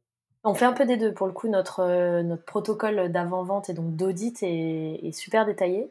Euh, donc on leur demande accès à, à la majeure partie des données qu'ils peuvent nous, donner, puisque on travaille toujours dans tous les cas sous, NDA, donc Non-Disclosure Agreement, des, accords de confidentialité. Et ça, c'est la confidentialité fait vraiment partie euh, intégrante de notre culture. Euh, et en fait, euh, euh, dans nos audits, on va effectivement commencer par du Google Analytics pour avoir une vue globale. Ce qu'on essaye de voir nous aussi quand on demande des accès aux consoles publicitaires, que ce soit Google Ads, Facebook, Pinterest, TikTok, etc., c'est euh, la, la, véracité des tests qui ont été faits, à quel point ils sont statistiquement valables, à quel point euh, comment ils ont été faits en termes de méthodo, est-ce que ça a été fait de manière clean scientifiquement, est-ce que le tracking a bien été fait, est-ce qu'on a bien accès aux bonnes données en termes de pixels, est-ce que euh, voilà, donc parce que souvent les personnes nous disent oh, j'ai testé, ça marche pas, euh, ce levier-là, ça, ça fonctionne pas, je veux plus en faire. Ben nous, on préfère avoir notre vision de si le test a été bien fait, s'il a été concluant ou non, et si on peut vraiment prendre euh, cette conclusion comme étant vraie avant de réfléchir euh, à notre stratégie digitale. Et donc ensuite, on réfléchit aussi euh, euh, beaucoup, on, on, va faire des hypothèses, nous, de, tu parlais un peu de cible de persona, qu'on va aller aussi chercher dans les consoles et se faire quelques convictions en fait sur euh, les messages, les visuels, les cibles, euh, ce genre de choses. Euh, et puis bien évidemment de coûts parce qu'on construit des plans médias très poussés par rapport aux coûts qu'on connaît des secteurs. Et est-ce que ça nous paraît des bons coûts? Est-ce qu'ils avaient des bonnes perfs? Et est-ce qu'on pense qu'on peut les tenir en scalant? Ou au contraire, est-ce que on pense si c'est des coûts très, trop élevés, est-ce qu'on pense les baisser? Si oui, en combien de temps? Ou est-ce qu'ils ont des coûts très, très élevés en ayant fait des bonnes choses et donc on pense pas qu'on va apporter de la valeur ici? Ça nous permet vraiment de faire ensuite notre mix de levier d'organique, de payant euh, sur le court, sur le moyen et sur le long terme. Ok, donc vous avez tout ce prisme-là, euh, tout ce prisme-là qui vous permet ensuite de faire vos prévisionnels et de mettre en place vos strates. Et ça, c'est ça, c'est fondamental justement. Hein. C'est à partir du moment où on veut commencer à accélérer, il faut faire l'audit de l'existant et, voir dans quelle mesure, ce que tu viens de dire, qui est extrêmement pertinent, dans quelle mesure nos chiffres peuvent se maintenir en scalant. Parce que c'est un truc qui s'observe très souvent. Hein. C'est euh, le scale produit. Donc ça, c'est un, des frameworks qu'on dont on parle beaucoup chez, chez Skezia, c'est le scale mess depth. Toute phase de scale, qu'elle soit euh, que, que ce scale soit scale soit humain, euh, soit marketing ou quoi, produit forcément un collatéral qui qu'on appelle le mess, donc en gros du, du bordel, des déchets qui vont s'accumuler et qui vont créer une dette. Et ça, c'est un truc qu'on voit très très souvent dans une stratégie de croissance, c'est que euh, le scale va forcément nous exposer à un certain nombre de dangers, donc euh, une, une, une, baisse de nos marges, euh, une augmentation de nos coûts d'acquisition, une baisse de la qualité aussi de ce qu'on va produire. Et c'est pour ça que c'est fondamental de maîtriser son scale comme ça. En gros, vous, vous avez tout ce protocole-là qui vous permet de déjà de voir où vous mettez les pieds pour voir si c'est sain pour vous, voir si ce serait sain pour le client, et voir dans quelle mesure ce serait sain pour voir, euh, bah voilà, les chiffres, dans, dans, quel ordre de grandeur ils vont pouvoir quel ordre de grandeur ils vont pouvoir se maintenir et, euh, et vous assurer euh, d'avoir un maximum de maîtrise sur euh, comment ça va se passer dans les mois à venir quoi. Oui, tout à fait. Tu l'as dit, je pense que, enfin, nous, notre objectif après, une fois qu'on a fait ça, qu'on a testé nos premières choses, c'est de chercher. On parle, on utilisait c'était en termes de martingale parce qu'il est de plus en plus aussi connu pour les gens de, comprendre. Et là, on va pouvoir dire à notre client, ok, là maintenant, on a trouvé ces deux leviers ou cette synergie, ce mix de, de, stratégies qui semble être porteur pour vous euh, et qui a du sens pour scaler. Mais avant qu'on appuie sur le champignon, si, euh, si j'utilise une petite expression de mimétique, est-ce que vous derrière, vous êtes prêt à accueillir cette croissance correctement. Je parlais tout à l'heure de business agroalimentaire qui sont beaucoup liés à de la production, à du stock, euh, où en fait finalement on avait, euh, on, a l'intuition et, les données pour savoir où est-ce qu'on peut, on peut appuyer, sauf qu'on l'a fait de manière maîtrisée pour être sûr que derrière on avait le stock qui suivait, euh, pas de rupture de stock, que les équipes étaient capables d'absorber. voilà, donc nous on est un petit peu ces dénicheurs d'opportunités pour scaler et puis de, de prise de conscience de attention maintenant si on appuie euh, on va potentiellement faire ce niveau là donc il faut que derrière toutes les équipes prod logistique euh, voilà soient capables de répondre à ça. Ou alors vous allez devoir besoin de recruter quelqu'un qui vous va vous faire du contenu parce que c'est là où il faut appuyer aujourd'hui. Donc on aide aussi à la fois sur les plans euh, de, euh, de, recrutement ou euh, sur les plans voilà plus opérationnels d'un point de vue logistique. Et en fait, je pense que ça c'est c'est un de nos éléments vraiment différenciants par rapport à, d'autres agences en tant que cabinet de growth, c'est c'est d'avoir cette vision de par notre ADN entrepreneurial à la si je peux me permettre l'anglicisme, à la top line business et à l'impact du digital sur l'intégralité des business units parce que c'est ce qu'on a fait chez Sparking Partners en tant qu'agence growth au début, c'est-à-dire euh, comme c'était des business qu'on connaissait très bien, on était déjà en relation avec toutes ces autres business units pour être sûr que derrière ça fonctionnait de manière pérenne, parce que comme tu l'as dit, si on appuie fort et que derrière il y a tout qui s'effondre, euh, ben c'est pas ce qu'on appelle une, croissance euh, pérenne et, durable. Ça, c'est ça, c'est une loi qui s'appelle la loi de Goodhart, qui dit que quand tu t'optimises pour une métrique et une seule métrique, il y a de fortes chances que tout s'optimise pour cette métrique-là au, détriment d'autres métriques. Et donc, euh, si tu optimises tout pour ton acquisition, pour ton chiffre d'affaires, par exemple, et que tu te rives là-dessus, eh ben, tu vas vite voir que euh, bah, euh, ton NPS va baisser, que la satisfaction du coup de tes clients a baissé, que la satisfaction dans tes équipes a baissé, que tes marges ont baissé, etc. Et donc, c'est là qu'on en vient à, à ce dont tu parlais, cette nécessité de, d'opérer une croissance qui est homogène, qui est saine en fait, et parce que c'est le nerf de la guerre, et c'est ça qui te permet de te maintenir sur la durée et d'avoir une boîte qui sera à flot, qui sera saine euh, dans 10 ans, dans 15 ans, dans 20 ans, euh, ou alors si tu veux exit, bah d'exit euh, avec des comptes sains, parce que le chiffre d'affaires c'est qu'un indicateur parmi plein plein d'autres. Tout à fait, ouais, ouais, tout à fait. Et puis je pense que cette vision très entrepreneuriale, nous, elle fait vraiment partie de notre culture, et donc on, on le comprend. On se dit souvent d'ailleurs qu'on est des entrepreneurs au service d'entrepreneurs parce qu'en fait, le fait qu'on se rende compte de tout ça en interne, qu'il y en ait beaucoup dans l'équipe qui ont euh, des side projects, euh, qui est vécu, euh, en fait, c'est cette culture de l'entrepreneuriat, soit de la forte croissance, soit de la forte décroissance, c'est aussi hyper important, soit d'une logique très proche de l'entrepreneuriat et qui comprennent en fait le panel de tout ce que ça implique de faire de la croissance, nous rend plus fort sur de la pure stratégie marketing digital, growth, qui est moins le cas d'une agence digitale classique qui serait plutôt une agence média en fait. Très clair. J'avais un dernier point à voir avec toi, euh, euh, c'est votre système. Alors ça va être ça va être euh, voilà, on va on va pas y passer trop de temps mais je suis vraiment curieux maintenant qu'on a vu toute cette partie là opérationnelle, tu vois, de, de, savoir comment bah, comment tu t'assures déjà de, recruter les bonnes personnes, la partie people et aussi parler un petit peu de votre culture juste après ça mais Aujourd'hui, c'est quoi votre philosophie euh, recrutement et votre philosophie de euh, votre philosophie managériale chez chez Spag? Euh, Comment tu t'assures que, que que les bons talents sont au bon endroit chez vous? Eh ben, je pense que j'en parlais un petit peu avant. Je pense que pour attirer les, bons talents, il faut déjà être bon, tout court. Euh, donc encore une fois, ce qui parle à nos clients euh, parle à nos employés.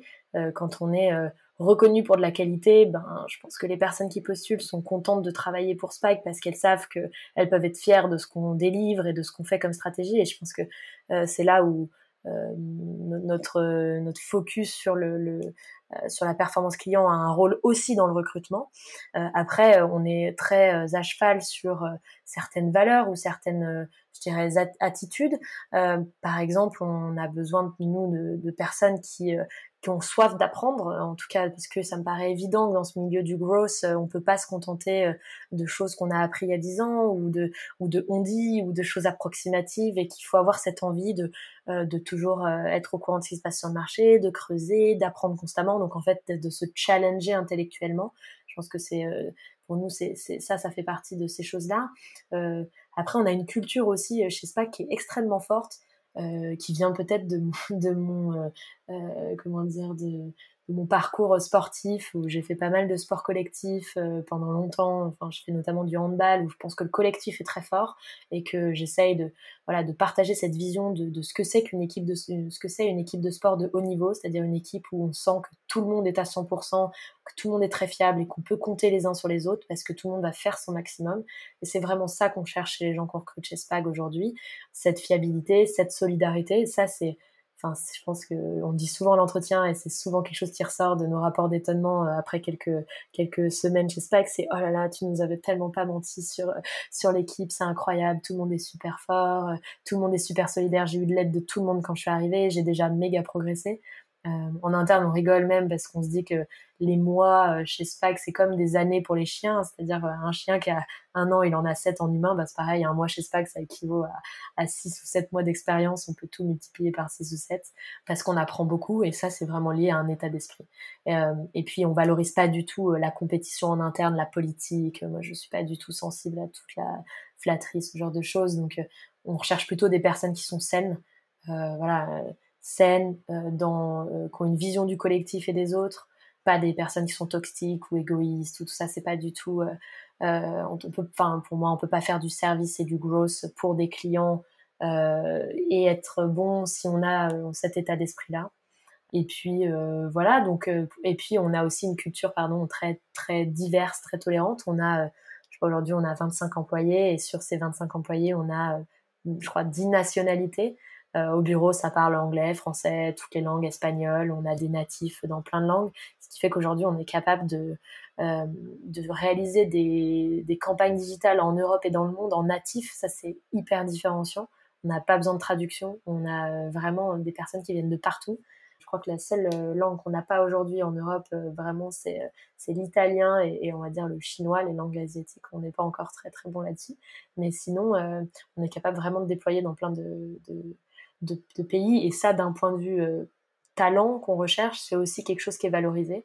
Euh, et en tout cas, euh, des personnes qui apprennent le français ou parlent déjà très bien français, mais sont prêts, en tout cas, à être solidaires avec les autres. Donc cette culture de la solidarité, elle est aussi très très liée à, à, cette diversité et cette parité aussi. Moi, ça me tient beaucoup à cœur. Parce que quand j'étais en Angleterre, effectivement, j'avais une équipe, euh, la leadership team, on était 18 et on était euh, potentiellement ouais, ça, 16 nationalités. Et je trouvais que les échanges étaient extrêmement riches parce que très diverses, de points de vue différents et qu'en fait on, était plus fort comme ça. Donc vous avez vraiment cette, culture, cette culture très forte. Euh, et, qu'on retrouve, euh, ouais, qu'on retrouve même sur votre site en fait. Je trouve ça transparaît assez bien et, et, en fait cette culture, euh, nous on a une façon, on a une façon de, de l'encapsuler, tu vois. C'est, c'est, on appelle ça le MVP. C'est mission, donc ta mission, tes, ta vision et ton purpose en anglais, donc ta raison d'être. ça m'intéresse qu'on en parle un petit peu. C'est quoi votre, tu vois, c'est quoi votre mission chez, chez Spag? C'est quoi le, comment vous définiriez ce que vous faites mieux que les autres et, ce que vous devez coûte que coûte vous atteler à faire euh, pour, pour, vos, pour vos clients Ouais, euh, c'est marrant le, Mission Vision Purpose pour le MVP. J'aime bien le petit lien avec le Minimum Viable Product. c'est assez fun.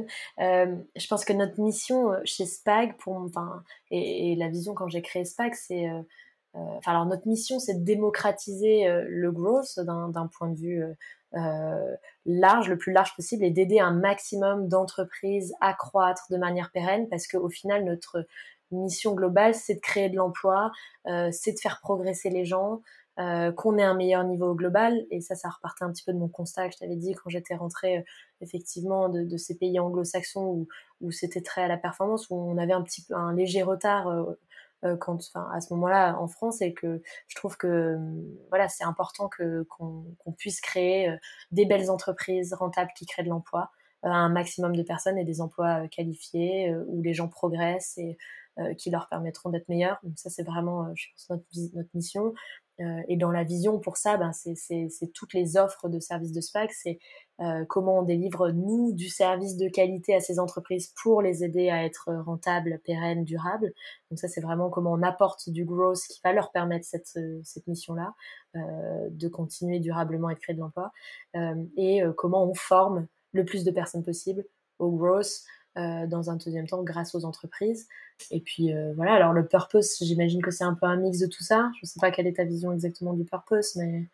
C'est euh, c'est ouais pourquoi ouais en gros c'est pourquoi vous existez qu'est-ce qui ouais qu'est-ce qui toi à titre perso déjà t'anime au quotidien tu vois fait que fait que vous avez fait que vous continuez à faire ce que vous faites oui, bah c'est ça, c'est un peu un mix de tout ça. Moi, ce qui m'anime, c'est de me dire que euh, on est tous fiers de ce qu'on délivre, euh, que les équipes sont épanouies, progressent et que SPAC, c'est un vrai tremplin, euh, que c'est une école d'entrepreneuriat et de growth. Donc, je suis fière que les équipes passent chez nous et puis qu'à terme, on ait cette vision entrepreneuriale et sociétale de créer de l'emploi et de faire en sorte que les entreprises continuent et qu'on ait effectivement un tissu économique intéressant et, euh, et voilà, donc ça, c'est ça qui nous anime au quotidien, même quand on fait une toute petite campagne sur Facebook pour un produit qui n'a rien à voir. Euh, donc je pense que c'est ça l'enjeu. Bah écoute, très très clair. on voit à quel point ça transparaît. En fait, on, voit à quel point la sincérité c'est essentiel. Tu vois, quand tu t'assures d'être que, que, tout est aligné, que ta culture est alignée à ton branding, à ton positionnement, etc. Bah c'est là qu'en fait, euh, tu as créé un cocktail qui euh, qui est juste évident en fait. Et on, voit, on le voit sur votre site qu'il y a une belle continuité. On arrive à la fin de, l'échange. J'avais deux dernières petites questions. C'est des traditionnelles questions de fin de, fin de discussion. Euh, il pourrait y en avoir plein plein d'autres, mais euh, on va finir là-dessus. Euh, première, première de ces deux dernières questions, c'est quels seraient les trois livres, films ou documentaires que tu aimerais nous recommander, qui ont bah, qui t'ont, à titre personnel, retourné le cerveau et qui t'aimerais partager avec nous? Bon, alors déjà, le point positif, c'est que, enfin, plus facile pour moi, c'est que je suis une grande lectrice, donc ça a été plutôt difficile, enfin, c'est plutôt difficile pour moi de choisir uniquement trois livres ou trois documentaires, mais je vais essayer de faire cet exercice avec des, choses un peu différentes. Alors moi, faut savoir, je lis beaucoup de romans, je lis peu de, livres très gross typiquement ou très management. Donc euh, un livre qui m'a vraiment que j'ai trouvé vraiment extrêmement bien écrit euh, récemment. C'était, euh, enfin, c'est un grand classique de la littérature russe. Hein, c'est Anna Karenine de, de, Tolstoï. Et pendant longtemps, euh, je, je me sentais pas prête de, de prendre ces, ces, grands classiques russes. Et puis, je l'ai découvert un peu sur le tard, mais avec grand plaisir. Et je pense que il est très, très prenant. Euh, donc je trouve que c'est un super un super livre. Et puis récemment, j'ai lu deux livres un peu sympas. Euh, il y a Muriel Gilbert, je ne sais pas si vous la connaissez, qui euh, est une correctrice du monde et euh, qui écrit des super livres sur l'orthographe et le français, notamment un bonbon sur la langue, et pour démocratiser un petit peu les règles et rendre ça plus sympa, parce que tout le monde pense que c'est compliqué d'écrire français correctement, mais c'est quelque chose qui me tient bien à cœur, surtout dans notre équipe hyper internationale, d'aider tout le monde à bien apprendre une langue correctement. Et c'est super simple à lire, c'est hyper fun et ça euh, dépoussière un peu la langue française comme on veut le faire aujourd'hui avec Mimetics, donc ça je trouve que c'est sympa. Puis elle, cartonne, euh, elle a, elle, a, fait plein de nouvelles versions depuis, euh, donc je le conseille pas mal. Et puis je dirais, non sinon je suis une grande fan de je suis une grande fan de Drive to Survive, la série sur Netflix euh, sur la F1, euh, parce que je trouve que c'est hyper intéressant de voir le mental des pilotes de Formule 1, de voir la, la, la dédicace, enfin le l'engagement des, de, des équipes autour, les rôles bien définis et que tout le monde est là pour un but ultime en équipe et que c'est pas seulement la personne qui conduit. et puis de se rendre compte que ben, pour y arriver, c'est du travail, de l'entraînement en l'occurrence pour le sport, et que et que ce sont des personnes qui se dédient à leur passion et je trouve que c'est hyper sympa. Puis, j'aime beaucoup. C'est déjà c'est un cas d'école de c'est un cas d'école marketing aussi hein, cette série.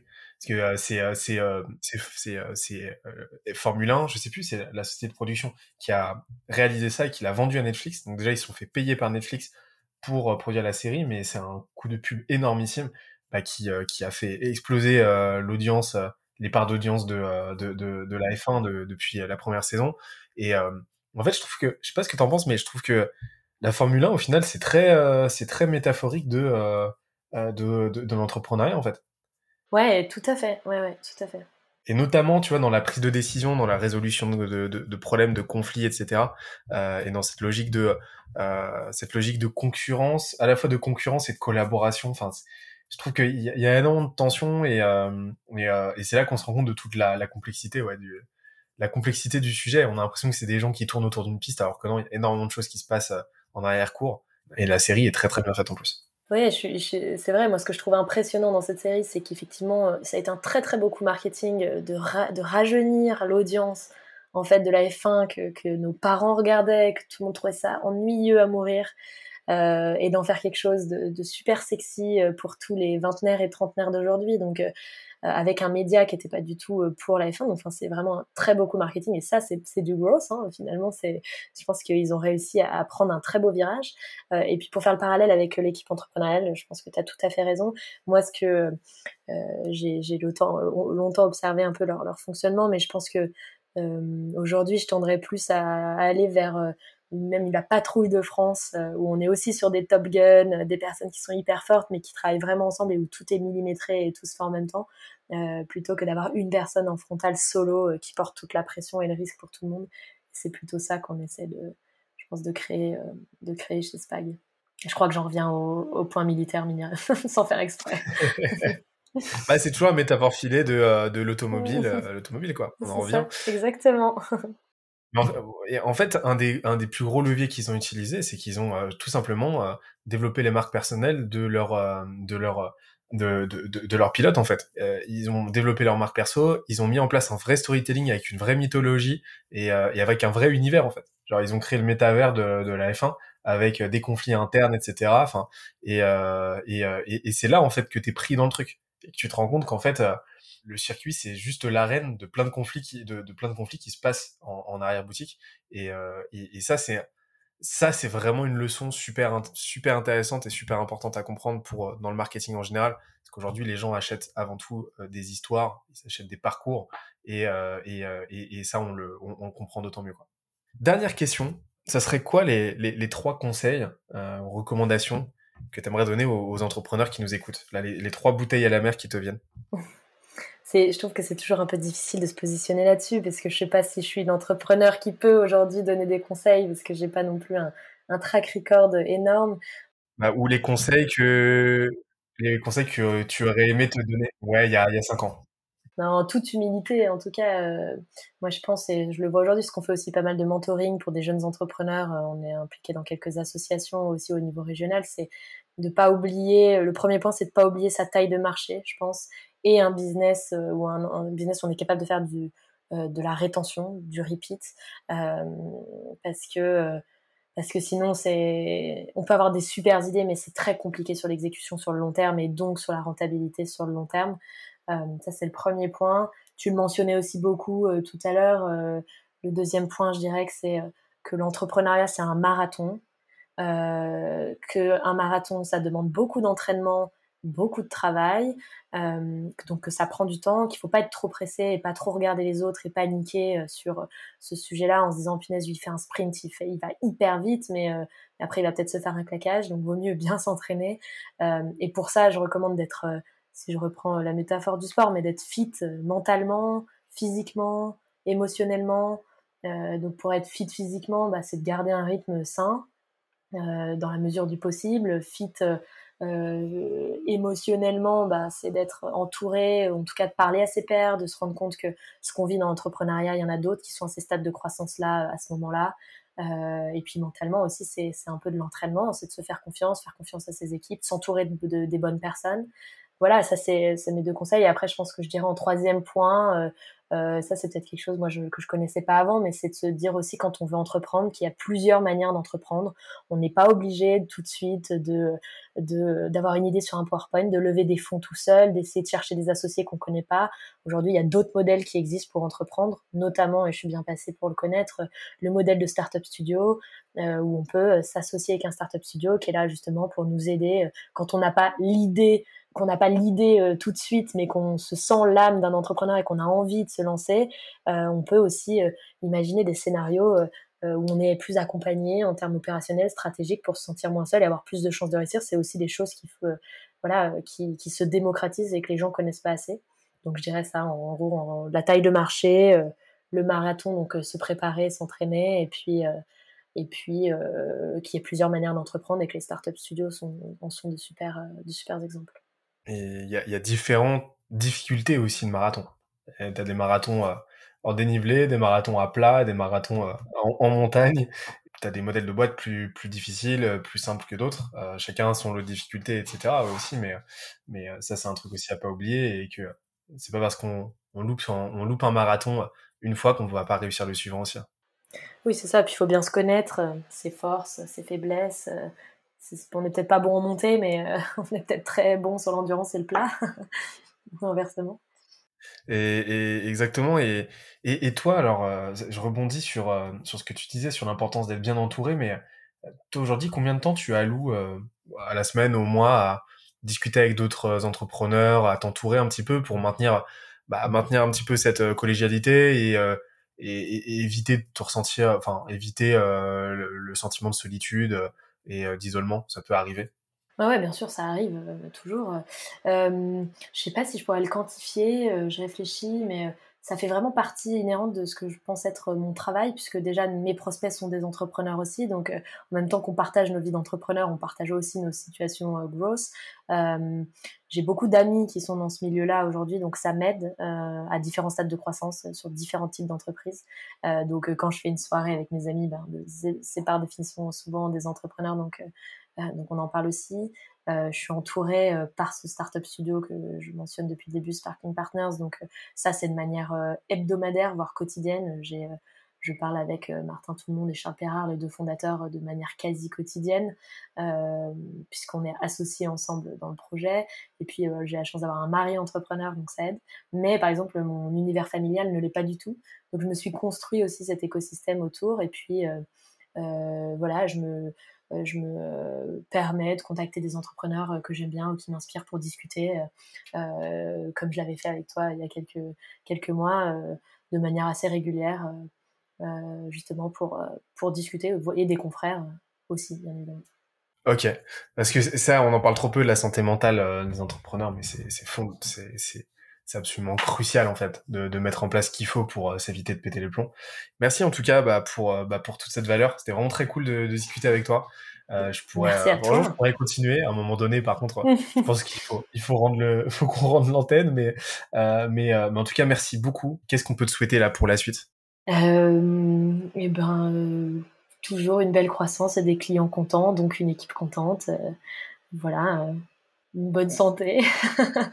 je sais pas, la classique. eh ben, eh ben, c'est, eh ben, c'est parfait. Merci beaucoup. Très bonne fin de journée. Et on se dit à très vite. Ouais, merci et merci à tous. Ciao. J'espère que l'épisode t'a plu autant que ça nous a plu de l'enregistrer et de le produire. Si c'est le cas, oublie pas de nous laisser une petite note, comme euh, on te l'a dit tout à l'heure, et euh, de le faire tourner autour de toi. Ça nous aide énormément à faire connaître le podcast, à nous faire connaître et à prêcher la bonne parole d'une croissance saine, durable et rapide. En attendant le prochain épisode, on se donne rendez-vous sur scalezia.co, s c a l z i où tu découvriras des cours, des vidéos et des lives en libre accès pour t'aider à faire décoller ta boîte comme jamais. C'est notre promesse, c'est ça qu'on aime faire et on va continuer de le faire. On se dit à très vite. Bye bye.